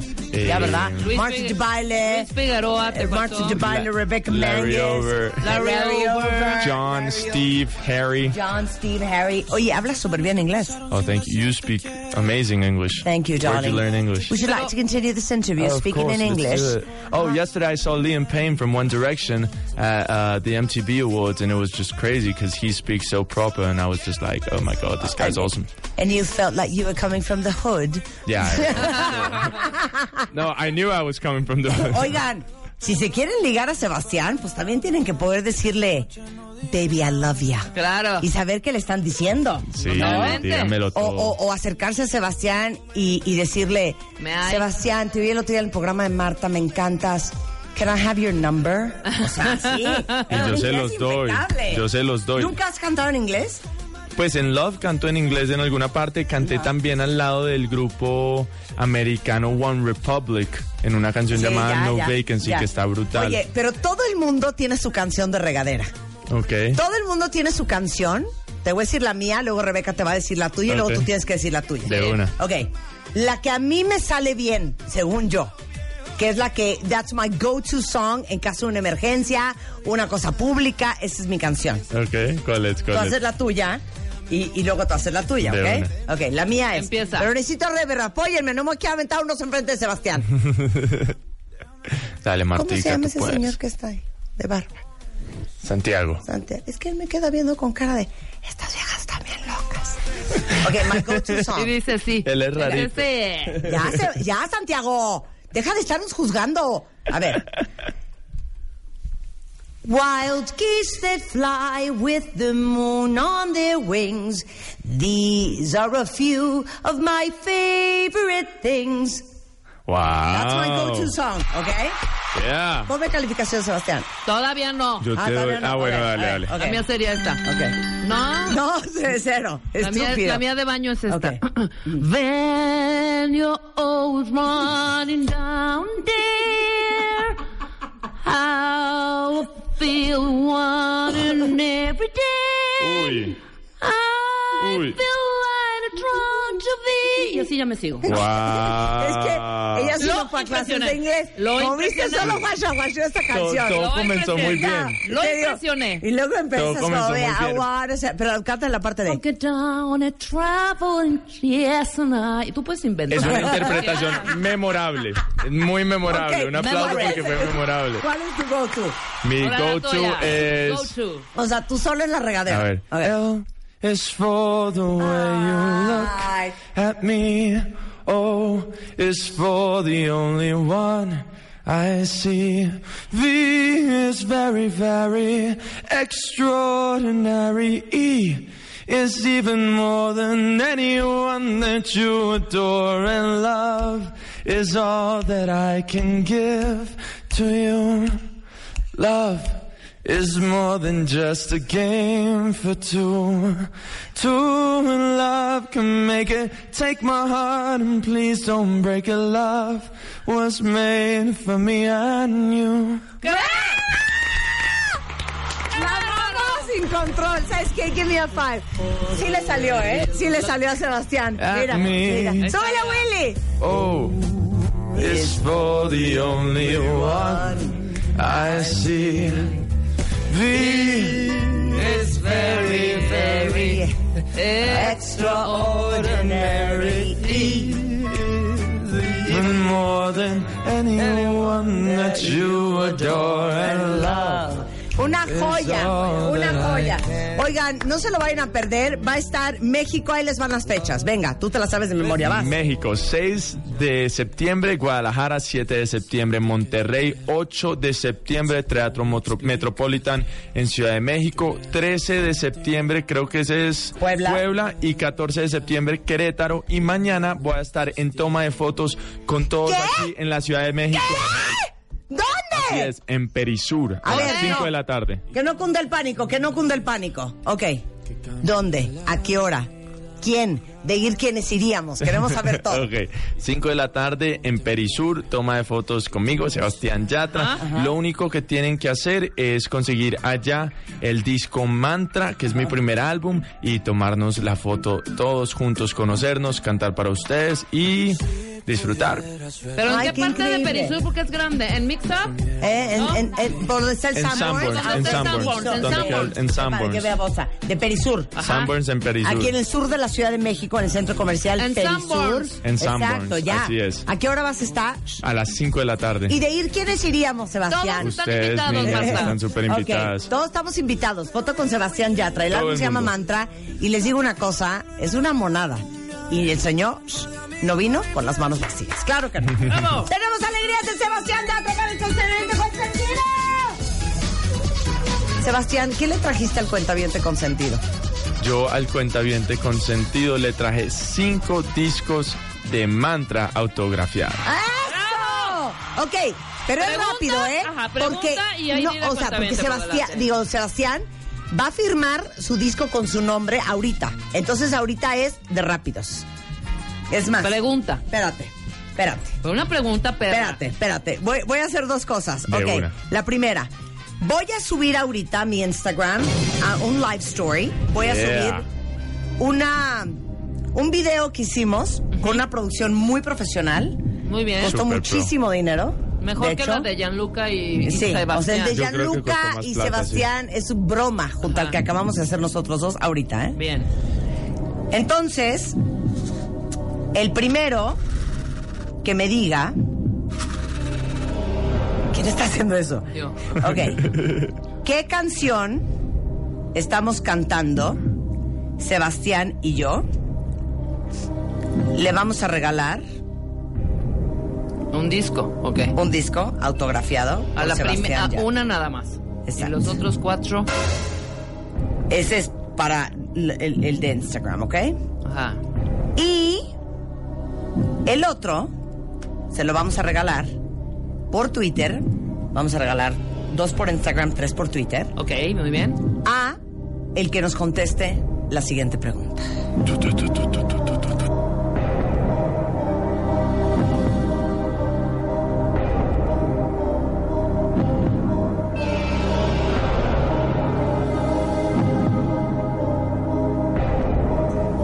Una pregunta, Santiago, una pregunta jodida, como dice Sebastián. Ok, a ver, espérate, para, eh, para ese Facebook porque entonces, o no, no, no pares. Mutea, mutea, Mutea, mu- Exacto. mutea. ¿No vais a decir la respuesta, Santiago? Es que Santiago, he's like jinxing. He wants to jinx. A ver, ¿ya la tienes? Para ver. No, no lo tengo. Piénsale, piénsale. Santiago. piénsale. Ayúdame. ¿Cómo se llama? el pro- María. No, Y ahorita sí, güey, Pero acuérdate, algo dificilísimo que de pronto no puedan contestar. No, Bueno. que solo No, sepan tus a ver, fans. que si tú- los señores tienen que googlear, wikipediar, hablarle a tu mamá, que le hagan como puedan. ¿Cómo se ¿Quieren el, disco autografiado? Bueno, Ok, ¿Cómo se, Exacto. ¿cómo se llama mi profesor de canto de toda la vida que vive en Miami? Ahí está.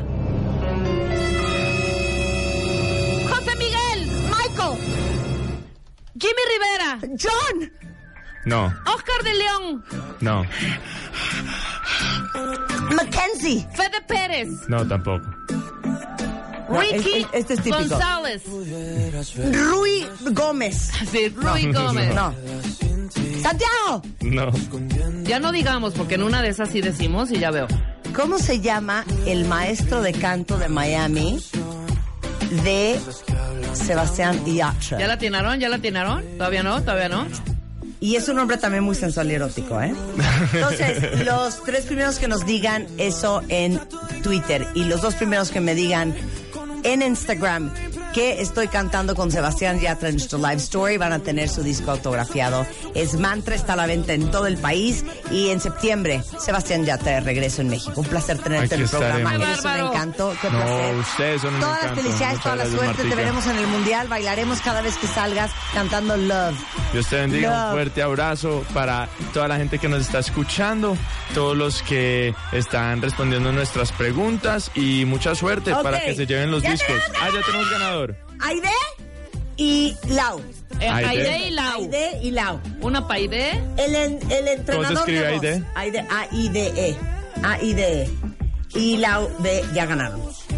¿Y cómo se llama tu maestro de canto? Luis Manuel Díaz. ¡Es correcto! ¡Ey! Pónmela y traicionar otra vez porque con eso nos vamos a despedir porque es mi favorita. Y no me importa lo que ustedes digan. Y ahorita vamos a ver los ganadores en Instagram. ¡Suéltala! Seguimos en Facebook Live. Les Venga. amamos, un beso. No me importa lo que tú me quieras, mentirosa. Solo quieres que de amor me muera.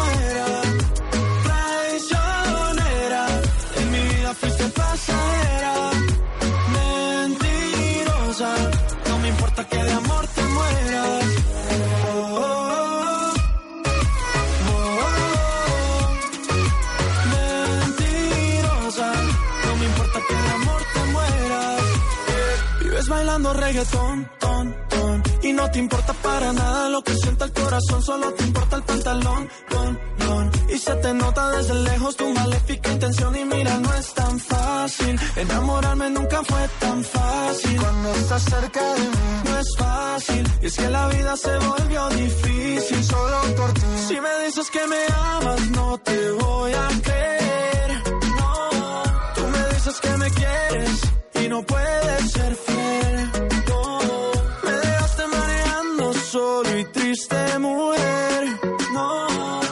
te confieso si lo quieres saber, si lo quieres saber. yeah.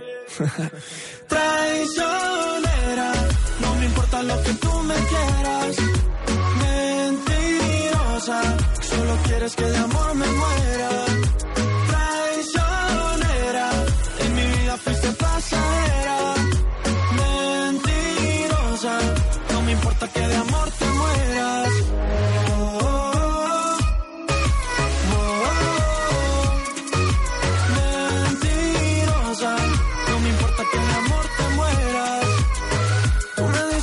Cierto que te mueres por mí.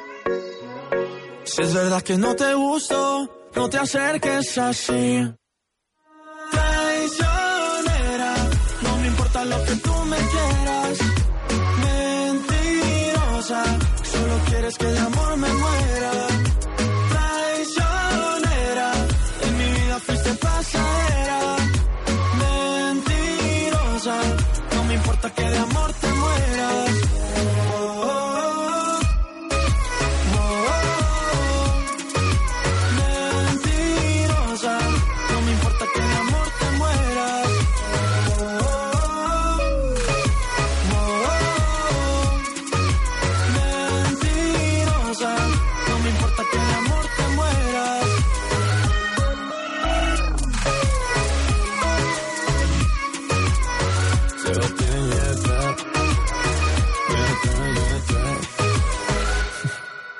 Una vez más, por quinto año consecutivo, nuestra misión es tirar la casa de tu mamá por la ventana para cambiarla por una nueva.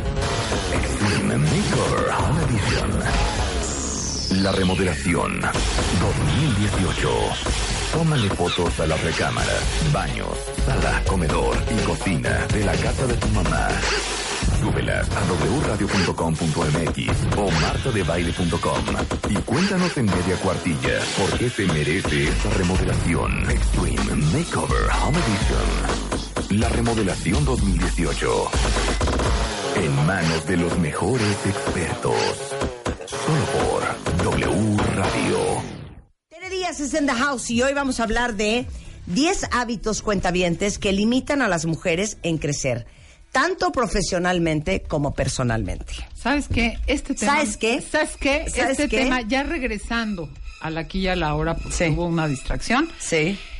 Creo que es muy importante, Marta, hacer este señalamiento. ¿Cuál es? Entiendo que en un mundo patriarcal se priorizan ciertos valores masculinos y a las mujeres nos socializan para comportarnos y mostrarnos de una manera modesta, poco arrogante, no muy echadas para adelante, no andar presumiendo, interrumpir, etcétera, etcétera, y que de pronto Claro, tienen que pasar muchas cosas en el mundo profesional para que se vaya haciendo un espacio de igualdad, de mayor oportunidad, etcétera, etcétera. Pero las mujeres podemos hacer aún tomando conciencia de estos hábitos que invisibilizamos o que traemos súper, súper socializados y que creemos que es parte de nuestro carácter. No es que yo así soy.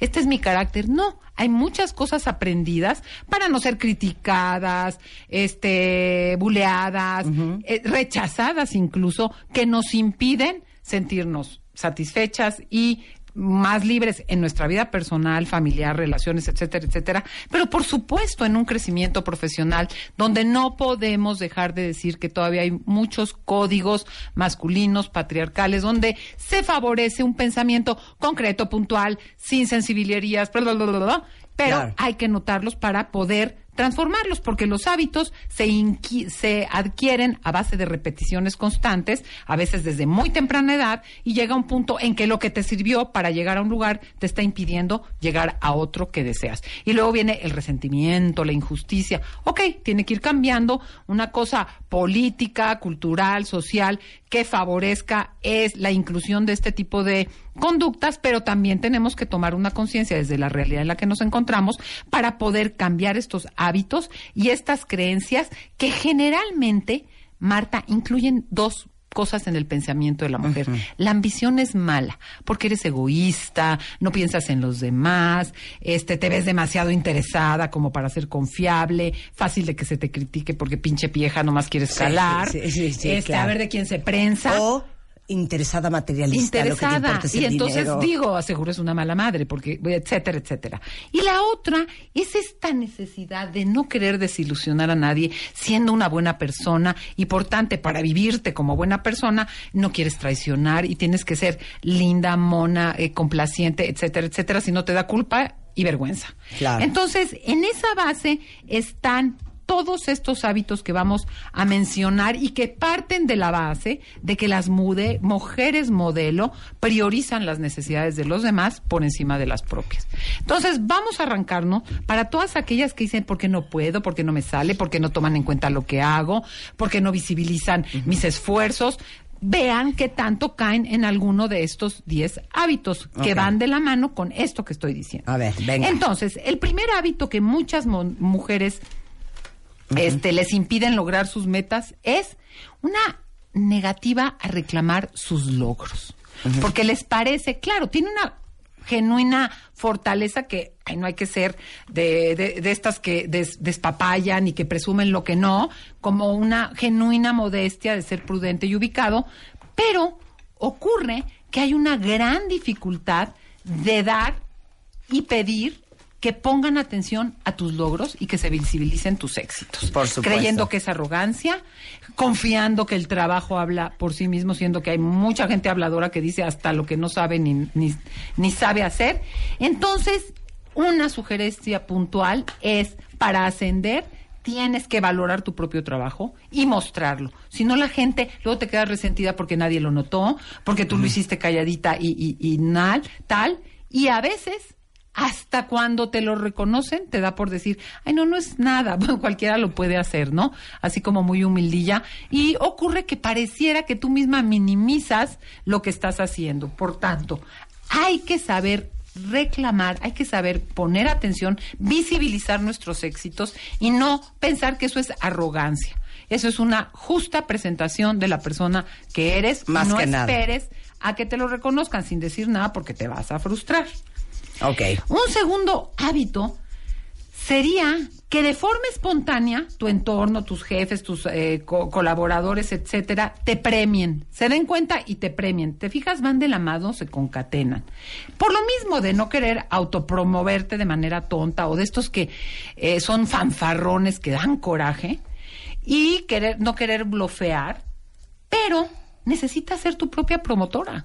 Necesitas decir, oye, hice esto, no está saliendo súper bien, este, y comunicarlo, y comunicarlo, mostrarlo. Por ahí nos recomiendan esta famosa frase del elevador, que tú tengas preparado un breve speech por si te encuentras con la persona adecuada en el momento adecuado, sepas decir sin tanto rollo y sin disculpas qué haces, qué quisieras hacer en el Claro. eh, futuro, por qué serás la persona adecuada para hacerlo y en qué te beneficias, en qué se beneficia la organización de tu trabajo. Entonces, hay que hacernos promotoras, lo cual no es sinónimo de fanfarronas, de nuestro propio trabajo. Otro Pero te digo algo, ¿puedo co- nada más contar una historia puedes, preciosa? claro. Cuando yo iba a conocer a Spider-Man, yo se los conté. Un amigo mío me dijo, Disimula. ¿te doy un consejo? Disimula. ¿Y yo qué? No hables mucho, lo vas a asustar. Disimulas para no asustar. O sea, básicamente, o sea, de no le cuentes todo lo que haces, todo lo que eres, todo lo que has logrado, a qué te dedicas. O sea, güey, no vais a echar un choro, lo vas a asustar. No sabes cómo nos reímos hasta la fecha de ese A la consejo. fecha, porque la verdad es Pues si se van a asustar de una vez. Exacto. no queremos Si estar no con le van a entrar al ¿no? toro por los cuernos. claro. No queremos estar Claro, con asustados. claro, claro. Ahí les va el tercero. Las mujeres en esta cosa de respetar, y es típico que las niñas siempre son más aplicadas que los niños, y que un niño muy aplicado es un nerd y lo van a bullear, mejor que sea buen deportista, y como todo tiene que ver con la socialización, Claro. sobrevaloramos ser expertas, tener maestría en algo, cosa que yo no critico, me parece de excelencia ser estar bien, bien preparado para lo que haces. Pero nos ocurre que en ciertos momentos, en ciertos trabajos, el perfeccionarte exageradamente en el detalle de tu trabajo te va a ser, te va a servir para conservar ese trabajo que tienes, no para observar, no para ascender. Requieres ampliar en puestos de mayores niveles. Eh, no puedes ser experta en todo. Tienes que saber tener un buen equipo, saber delegar una serie de cosas. Entonces, no sé experta en lo que haces, profesionalízate, pero no sobrevalores para poder ascender el detalle de ser experta en detalles, repito la palabra, porque te quedarás ahí por siempre, porque nadie lo va a hacer mejor que tú. Entonces, una proyección a futuro, valorar la maestría de lo que haces, pero ampliar esa perspectiva. Otra cosa que nos cuesta mucho es aprovechar las relaciones. Y O la sea. palabra aprovechar ya de entrada suena mal. Sí. a- ¿Por eh, qué no? Maldita aprovechada. Yo- sí, Sí, claro. ventajosa, ¿no? Entonces, ¿qué pasa? Valoramos, ¿por qué? Porque valoramos a los otros por lo que son, no por lo que ofrecen, eh, damos un valor a la persona misma. Está bien, pero ¿qué tiene de malo aprovechar literalmente ciertos contactos en un intercambio y que las mujeres seamos especialistas en construir relaciones, conocernos, escucharnos, ayudarnos mutuamente, dar consejos, ser incondicionales, está muy bien, pero para cap- para poder catapultar tus ambiciones, tus sanas ambiciones, puedes decir, esta persona me puede ayudar para esto. Y ser recíproco, porque es una relación dar, dar. Tú me das y yo te ayudo. No tiene que, no significa que seamos íntimas amigas, que nos contemos todos nuestros problemas internos, que mostremos nuestra interioridad. O sea, hay que, yo, tú me ayudas y yo te ayudo. Te permite conocer y con, y tener tácticas para acciones concretas. Preséntame a tal persona. Invítame a tal cosa. Y también para armar estrategias a largo plazo. Y es intencional, no es a ver si le caigo bien y entonces yo quiero establecer relaciones con el propósito es- específico de crecer en mi, en mi espacio laboral, ¿no? Las amistades son para otra cosa y se construyen de otra manera. Y hay amistades que catapultan y hay relaciones que no son amistosas, pero que también te abren puertas para lograr tus objetivos claro. en una organización. O sea, y el- a diferencia de la amistad, te ofrece recompensas medibles y concretas, no como la amistad, es lindísima conmigo, me contiene. No, hay un intercambio concreto y medible. Muy bien. Y muchas veces nos sentimos con menos poder. ¿Yo qué doy? Oye, aguas, valórate. Seguro tú puedes dar mucho y lograr ese inter- intercambio. Y nos da mucho, se nos es mucho más fácil, y a la- hasta- incluso a mujeres cobrar por su trabajo. Bueno, si es gratis lo hago, lo organizo, pero ya cobrar como que me da penita, ¿no? Entonces, podemos aprovechar relaciones en un justo ganar, ganar. Y no es ventajosismo, ni es usar ni abusar del otro. Otra tam- trampa en la que caemos como hábito es la trampa de la perfección y correlaciona un poquito con lo, del con lo de ser súper expertas en lo que hacemos, pero integra más. Y es como queremos ser perfectos porque no queremos defraudar a los demás. Y volvemos al punto. No vemos la perfección se centra en los detalles y te distrae de una perspectiva más amplia. ¿Y qué pasa cuando eres perfeccionista? Un error pequeño te derrumba. Generas un estrés para ti y para el equipo que te rodea porque pierdes, estás tan metida en un foco en que tiene que ser perfecto todo que pierdes la perspectiva más amplia. Y ocurre que te limitas a correr riesgos, a ser un poco atrevido, a tener riesgos medidos, no hacer taradeces y a no temerle tanto por esa precisión y corrección a cometer algún error que es parte de aprender. Hay un perfeccionismo saludable que te permite delegar, que te permite priorizar y que te permite, conociendo los detalles, mirar la imagen completa.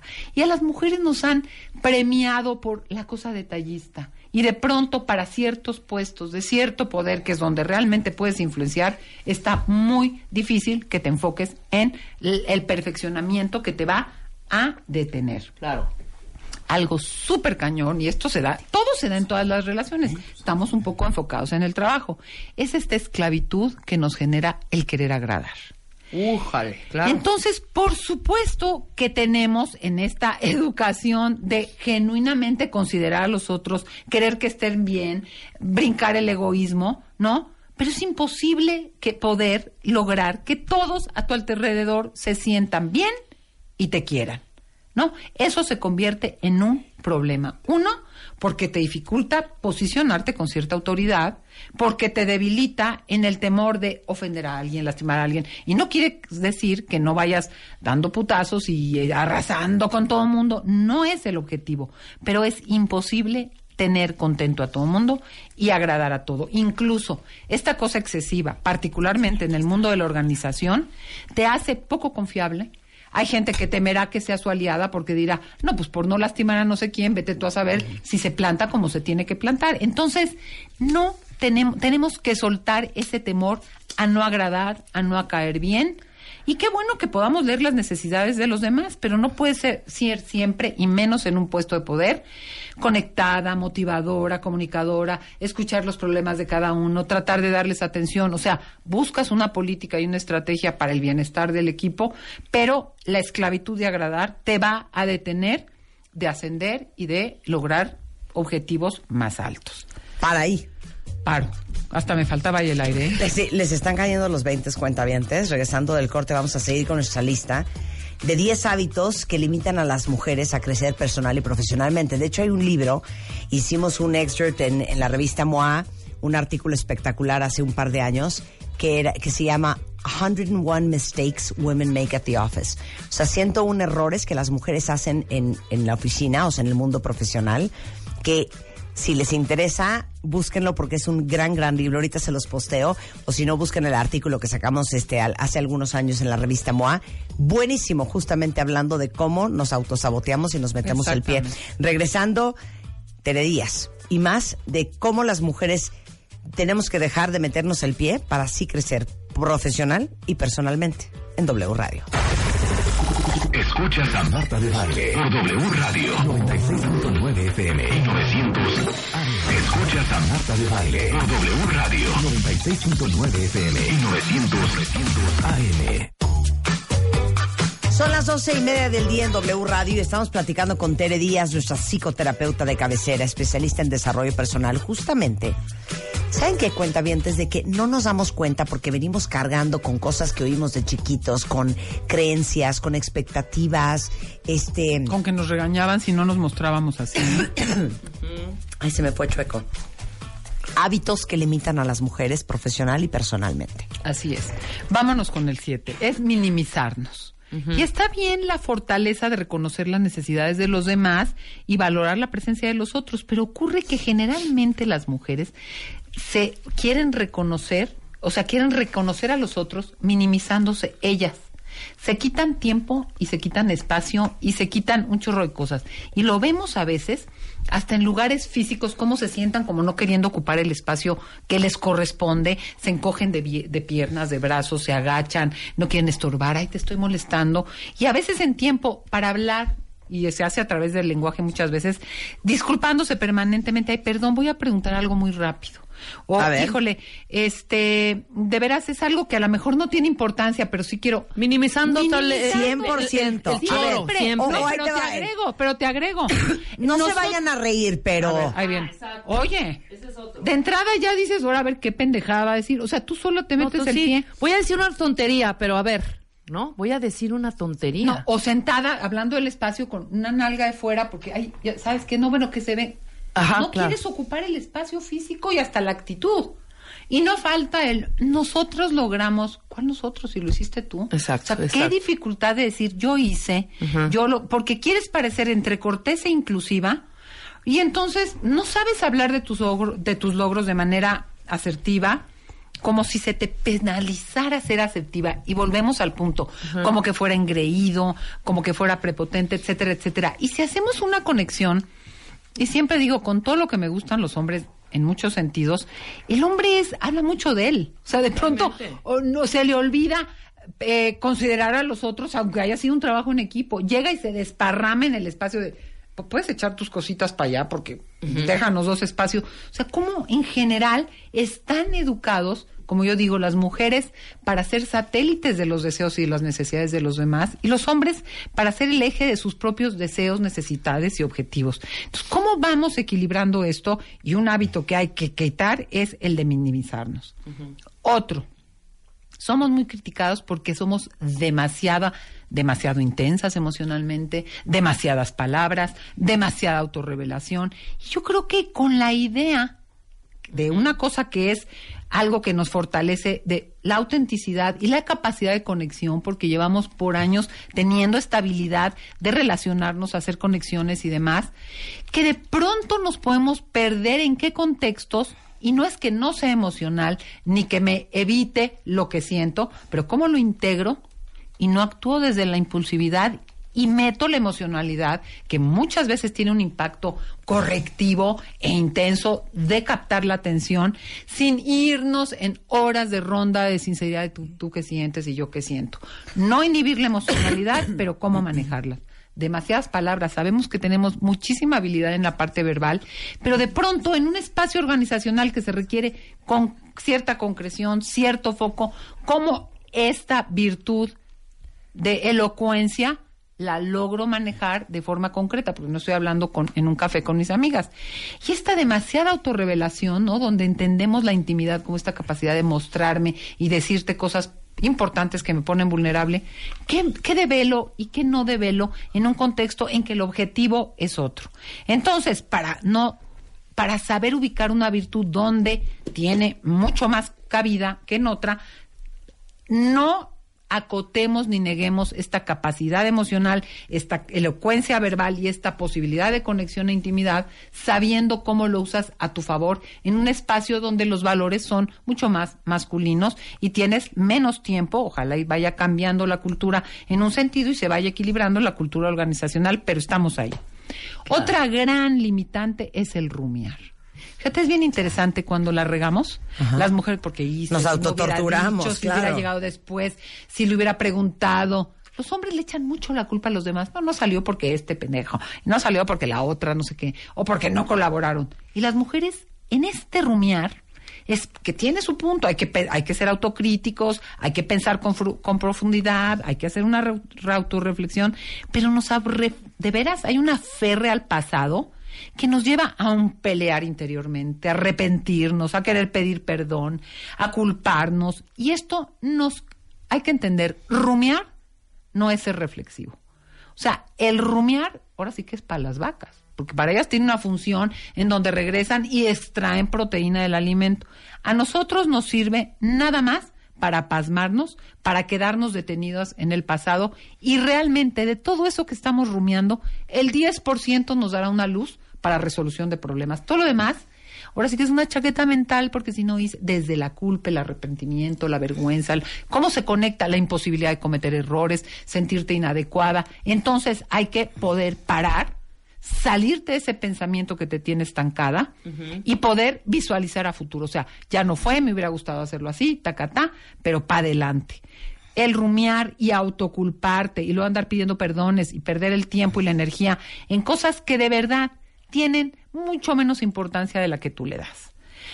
Y por último, otra gran habilidad femenina que es el poder ver tantas cosas al mismo tiempo, poder ver los contextos, poder ampliar la visión.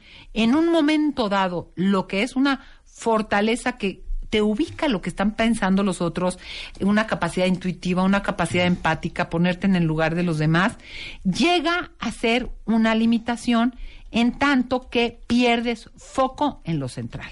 Hay que saber integrar la información del contexto, hay que poder ubicar para hacer matices y distinciones, pero no puedes perderte sin integrar ahora sí que tu lado este eh, tu cerebro izquierdo, tu hemisferio izquierdo y tu eh, hemisferio derecho para integrando el contexto poder poner foco e intensidad en lo que se requiere en ese momento y no divagar. Ocurre, ocurre Marta que tenemos y lo repito como empecé que, que vivimos en una cultura que prioriza y favorece los, la- las cosas eh, más masculinas y tú lo ves, hay mil mujeres que se sienten muy orgullosas porque les dicen eres una machina, Claro. que te portas como hombre, resuelves como ¿sabes varón. qué? Qué cabrona Eh, eres. pero a qué 100%. hombre que le digan, oye, me encanta tu femenidad, me encanta tu sensibilidad, no se siente piropeado, no se siente piropeado. Entonces, ¿cómo esto pone de sobre la mesa y velo con los niños en la escuela? A una niña que se muestra masculina, se le es así como, y a un niño que le digan que se muestra masculino, muy mal. Claro. Entonces, ampliemos eso a las otras es- espacios, particularmente el mundo laboral, que sigue siendo mucho más masculino. Claro. ¿Cómo podemos cambiar estos hábitos, Marta? Mira, yo siempre digo. Antes de que digas eso, ¿puedo regresar a la esclavitud de agradar? Marta, tú puedes. En ese libro que les digo que se llama 101 errores que las mujeres cometen en la oficina, que justamente... eh, eh, déjame ver si es esto. Sí, creo que esto. Sí, nice girls don't get the corner office. Eh, errores inconscientes o subconscientes que las mujeres hacen para sabotear sus carreras. Es de Louis Frankel, se llama Nice Girls Don't Get the Corner Office, o sea, las niñas bonitas no les dan la oficina de la esquina. Y en este libro, justamente, y nunca me voy a olvidar, de que dicen que uno de los primeros errores que cometemos en la oficina es que sonreímos demasiado. Y una cosa es ser O asentimos sonriente, demasiado. es Sí, ser- sonriente razón. y amable y agradable y, y- y sobre todo si tienes, estás en un puesto de servicio a gente, eh, pues ser una persona encantadora. Pero otra cosa es, sí, sí, sí, claro, sí, por supuesto, sí, sí, sí, sí. Estar queriendo quedar bien. dime. O sea, Hasta un servilismo. Cae en un servilismo. Un es una servilismo. sobreatención al otro. y lo que denota es una mujer desesperada por agradar. Y agrego algo, que se posiciona en un lugar sumiso. O sea, le da mucho más espacio, lugar, Poder. este, poder y aceptación al otro, minimizándose. Fíjate cómo esto que dices, Marta, se concatena con muchos de los hábitos que hablamos. Es quitarte tu lugar y darle un mayor lugar al otro. O sea, no estamos diciendo que no seas amable, no sonrías, no, no estés... Y considerada. Pero naturalmente, yo y considerada, claro. Pero de una manera natural, ¿no? ¿Desde De dónde una- lo haces? Sería la ¿Desde dónde lo haces? Rebeca. Exactamente. ¿Desde dónde y te voy lo a decir hago? otra cosa Claro, que dice el libro claro. me cañón. siento insegura porque Claro, me siento menos, claro, porque no quiero... Te voy a decir otra cosa que está cañón. multitasking, como se nos da de manera natural. 200%. Eh, eh, este libro dice, solo porque puedas hacer algo, no significa que lo debas hacer. Y que te va a servir hacerlo. ¿no? Y Esas que te va a servir hacerlo. Porque no hay manera que en el multitasking que se nos da, no haya parte en la que te pierdas un poco, uno, de lo que está pasando. Claro. Dos, que te agotes.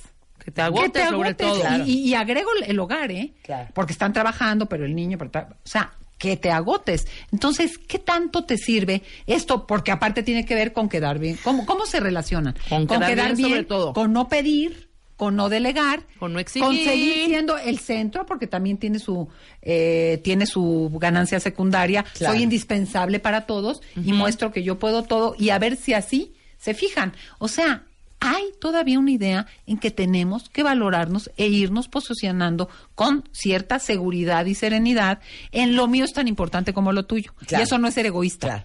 Como ¿Eh? nos da pavor que nos digan que somos unas cabronas, y dígame si estoy mal, yo creo que otra de las habilidades que perdemos en este libro que leí es la habilidad de negociar.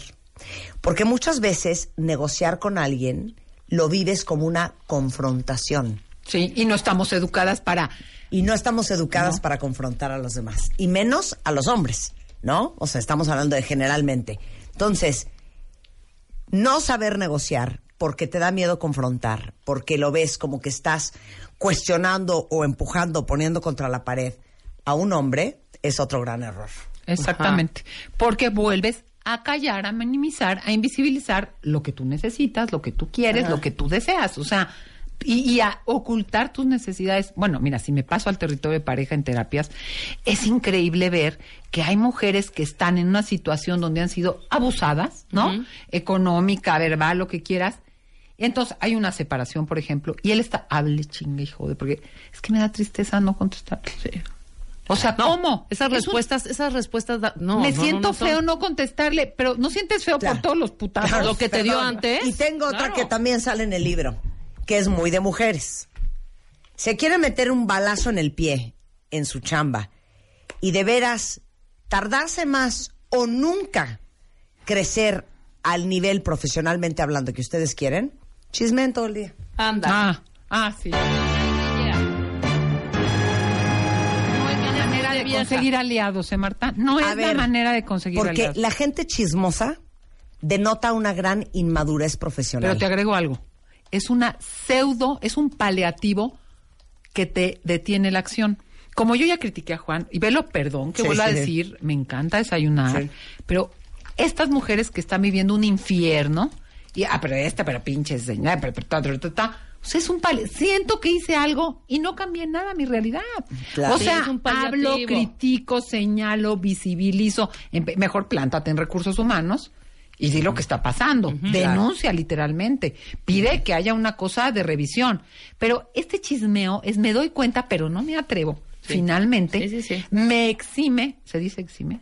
Me exenta Sí, me sí, exenta, sí. Me, per- me de permite me actuar. esa licencia. De actuar. Es una cosa Claro. que te que en vez de actuar, y cállate un poquito, y actúa, eh, chismeando creo que hago. Claro. Y no hago nada. Claro. Pero les digo algo, o sea, como jefes, nunca le vas a dar eh, un puesto más alto, con mayor jerarquía, con mayor responsabilidad, responsable de equipos, a una persona que es chismosa. Ay, Pues sí. porque no es Porque confiable. la gente chismosa no solamente no es confiable, se vuelve un cáncer en el equipo. Se paraliza Si porque no tiene- actúa. Claro, pero si no tiene la madurez, la inteligencia, la sabiduría, este y sobre todo De manejar los la delicadeza de no, confrontar. y de manejar la información de la oficina, pues cómo vas a tener a tu Confianza. cargo a 30 personas. Con todo lo que pasa en O sea, que van a llegar y te van a decir, oye jefa, Ya se enteró. que el mero patrón anda con esta chava y que tú te vas a sentar de, sí, ¿cómo ves? A ver, acompáñame al baño. Exacto. En vez de decir, te voy a pedir un favor. Este No sé si es cierto o no es cierto, pero me da igual. Quiero que en vez de estarte enfocando y preocupando por la vida de tu jefe, te enfoques a lo que te pedí. Regrésate a tu oficina. ¿Sí me Marta, entiendes? to- 200% de acuerdo, pero agrego algo y aquí sí hago el señalamiento. Nosotras hablamos de cómo en estas inequidades muchas veces las eh, no está, no somos consideradas justamente tratadas, pero ¿cuántas mujeres no nos metemos entre nosotras el pie? Uh. En la admiración, Totalmente. el babeo, el reconocimiento al hombre. Al hombre, claro. Entonces, en esta cosa sutil de pinche, pinche esta, ¿qué cree que me va a decir? O sea, cómo nosotras mismas nos auto, nos autodespreciamos cometiendo estos hábitos, eh, realizando estos hábitos y saboteando a otras. Porque, ¿quién se cree ella? que ahora va a venir aquí a, a decirme o a mangonearme. Entonces, o a hay que ser bien conscientes, hay que ser bien conscientes porque nos metemos el pie a nosotros, pero también se los metemos a las otras, porque cómo se, porque ella y yo no. Entonces, aguas. Ahora, ¿cómo podemos Claro. cambiar? No, es Porque- que todavía no. Síguele, Todavía no vamos ahí. Síguele, síguele. Porque dice, por ejemplo, Pau, es que ¿cómo le haces para cuando sabes lo que quieres y lo quieres defender y te tachan de agresiva? Ay, es que eso es muy, muy, muy común, porque qué emociones están permitidas que las mujeres muestren, ¿no? La consideración, la ternura, incluso la tristeza. Pero mostrarte asertivo y con autoridad, y a veces hasta enojada, se vive como agresión, porque tú tendrías que, tr- tranquilita, calladita, negociar, se vive como agresivo, no es una eh, la asertividad no está muy permitida en las mujeres porque no estamos educadas para legitimizar nuestras necesidades, nuestros deseos, Claro. nuestros intereses, nuestros objetivos. Entonces, una mujer bien plantada, y por eso me molestan tanto los chistes de, ay, el otro día fui a una boda, hijo, grito. Dice el padre, un consejo.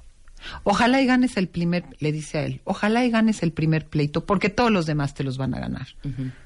Pues, no es mande. cierto. O sea, la verdad es que tendemos con estas actitudes a achicarnos, a callarnos, a ceder y a conceder. Entonces, hay que saber que un enojo adecuado y bien manejado, pues no te infantiliza. Pone, hay veces que pone sobre la mesa lo que se necesita y una resistencia genuina a lo que estás viviendo. Claro. ¿Y saben qué? La mejor decisión no siempre es la más popular. Muchas veces, Marta, y mientras vas aumentando en ciertos, no hay manera de que los puestos de poder no, no influyan. Voy a dar el teléfono de psicoterapia a la montaña para quien quiera un coaching en esta línea, 1557-0199, hay especial, eh, en esta línea laboral o en esta línea de casa, si sientes que no tienes ni voz ni voto y que tú te vas en la esquinita y no ocupas el lugar que, que te corresponde. Pero para volver a, para poder cambiar, se requiere algo muy sencillo. Es como cuando quieres correr un maratón. Si tú te sales y te echas a correr, te vas a cansar, no vas a poder, no te salió y vas a decir que no, eso no es lo tuyo y no te sale y no tienes las capacidades. Pero si tú vas cambiando pequeñas acciones y las sostienes, y una vez que la dominas y toleras el, el malestar que te crea, cierta culpilla, temor a ser rechazado, todo eso que sí te va a pasar, no es que no te va a pasar, Claro. sí te va a pasar, pero en una pequeña acción y la sostienes, podrás dar paso a otra acción. Que si seguimos con el ejemplo del maratón es, si quieres correr un maratón, primero camina. O fortalece, haz sentadillas. Claro. Y ya que te sientas cómodo con eso, síguele, pero sosténlo. No esperes cambiar todo y llegar a armar panchos, porque no lo vas a poder ni sostener tú. Entonces, pequeñas acciones sostenidas. En cualquiera de estas líneas, es más, yo diría, en la que te resulte más fácil. Es como ir desenredando con un solo hilo en vez de seguir haciendo una maraña, querer hacer todo al mismo tiempo y ni al caso. Porque olvídate que digan qué rara tú no lo vas a poder sostener. Claro. Y yo sí diría que creo que es bien importante y necesario que cada vez más mujeres nos vayamos posicionando en puestos de poder y de influencia, porque hay una libre, mira, no me sé los autores ni los nombres concretos, pero luego se los mando, sobre un libro que se llama Inteligencia de Género, donde no es quién es mejor o peor, es como en esta integración de nuestras genuinas diferencias, que tenemos diferencias por socialización y por cerebralmente, o sea, las mujeres somos más hábiles para unas cosas, los hombres son más de foco, podamos hacer organizaciones mucho más integrativas y que respondan mucho mejor a los retos que estamos viviendo en un mundo que requiere de creatividad y de consistencia. Entonces, creo que estamos más allá de los cambios políticos que se van haciendo para incluir la paridad en muchos puestos, tenemos que irnos desde nuestro trabajo privado, porque al final lo privado es político, ir posicionándonos en esta línea y cacharnos cuando resbalamos con estos hábitos. Entonces, en el 15 57 0199 Muy bien. 15 57 0199 no solo se dan terapias emocionales también, pero también hay coaching para poder superar estos hábitos que te impiden vivirte con mucho mayor satisfacción y plenitud en tu vida personal y en tu vida laboral. Y que no se diga más. Así es. Oigan, y si les urge ir a ver a Tere, es psicoterapia La Montana, así psicoterapia La Montana sin ñ, Sí. Este, el teléfono es 15 57 0199. Ya me lo aprendí muy bien, ya me regañaron que como trastabilleo con el teléfono. 15 57 0199. Te queremos, Yo Tere. también. Te, Te queremos. Ay, cómo nos reímos. ¿Quién quiere ir a ver a Barry Manilow? ¿Se acuerdan que hicimos nuestra dinámica para llevarse los boletos de Barry Manilow, pero por sobre todas las cosas que los conocieran, que lo conocieran y se tomaran hasta una foto con él? Bueno, les platico que ya tenemos a los ganadores de los tres Meet and Greet que se van mañana a ver a Barry Manilow en vivo en el Auditorio Nacional. En este momento lo voy a postear en Instagram. Luego lo vamos a postear en Twitter. Luego lo vamos a postear en Facebook. Pero En si ustedes participaron, váyanse a las plataformas porque ahí están los ganadores. Son tres mujeres que van a conocer a Barry Manilow y a tomarse la foto con él. Eh, ahorita lo mandamos por redes sociales. Mañana, mañana cuentavientes, empezamos nuestra vuelta. Ahora sí que empezamos la vueltica. Quítame la música, chavo. Mañana martes voy a tener en el programa al candidato José Antonio Mid. Ajá.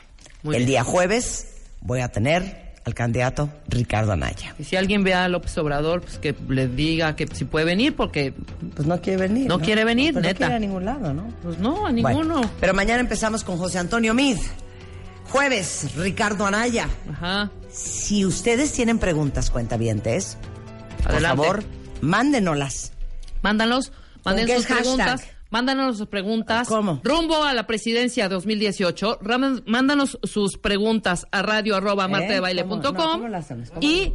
sí, a radio arroba martadebaile.com. Y mañana, durante el programa, síganos mandando sus eh, preguntas. Si tienen Esa preguntas es la mecánica, para no hay ni una otra el más. doctor José Antonio Mid, si tienen preguntas para Ricardo Anaya, ojalá que Anaya, ojalá que quiera venir este Andrés Manuel López Ojalá Obrador. que venga AMLO. Este, pero vamos a empezar el día de mañana, no se lo vayan a perder. Si tienen preguntas, ma- preguntas mándennoslas a martadebaile.com. Con esto nos vamos. Estamos de regreso mañana en punto de las 10.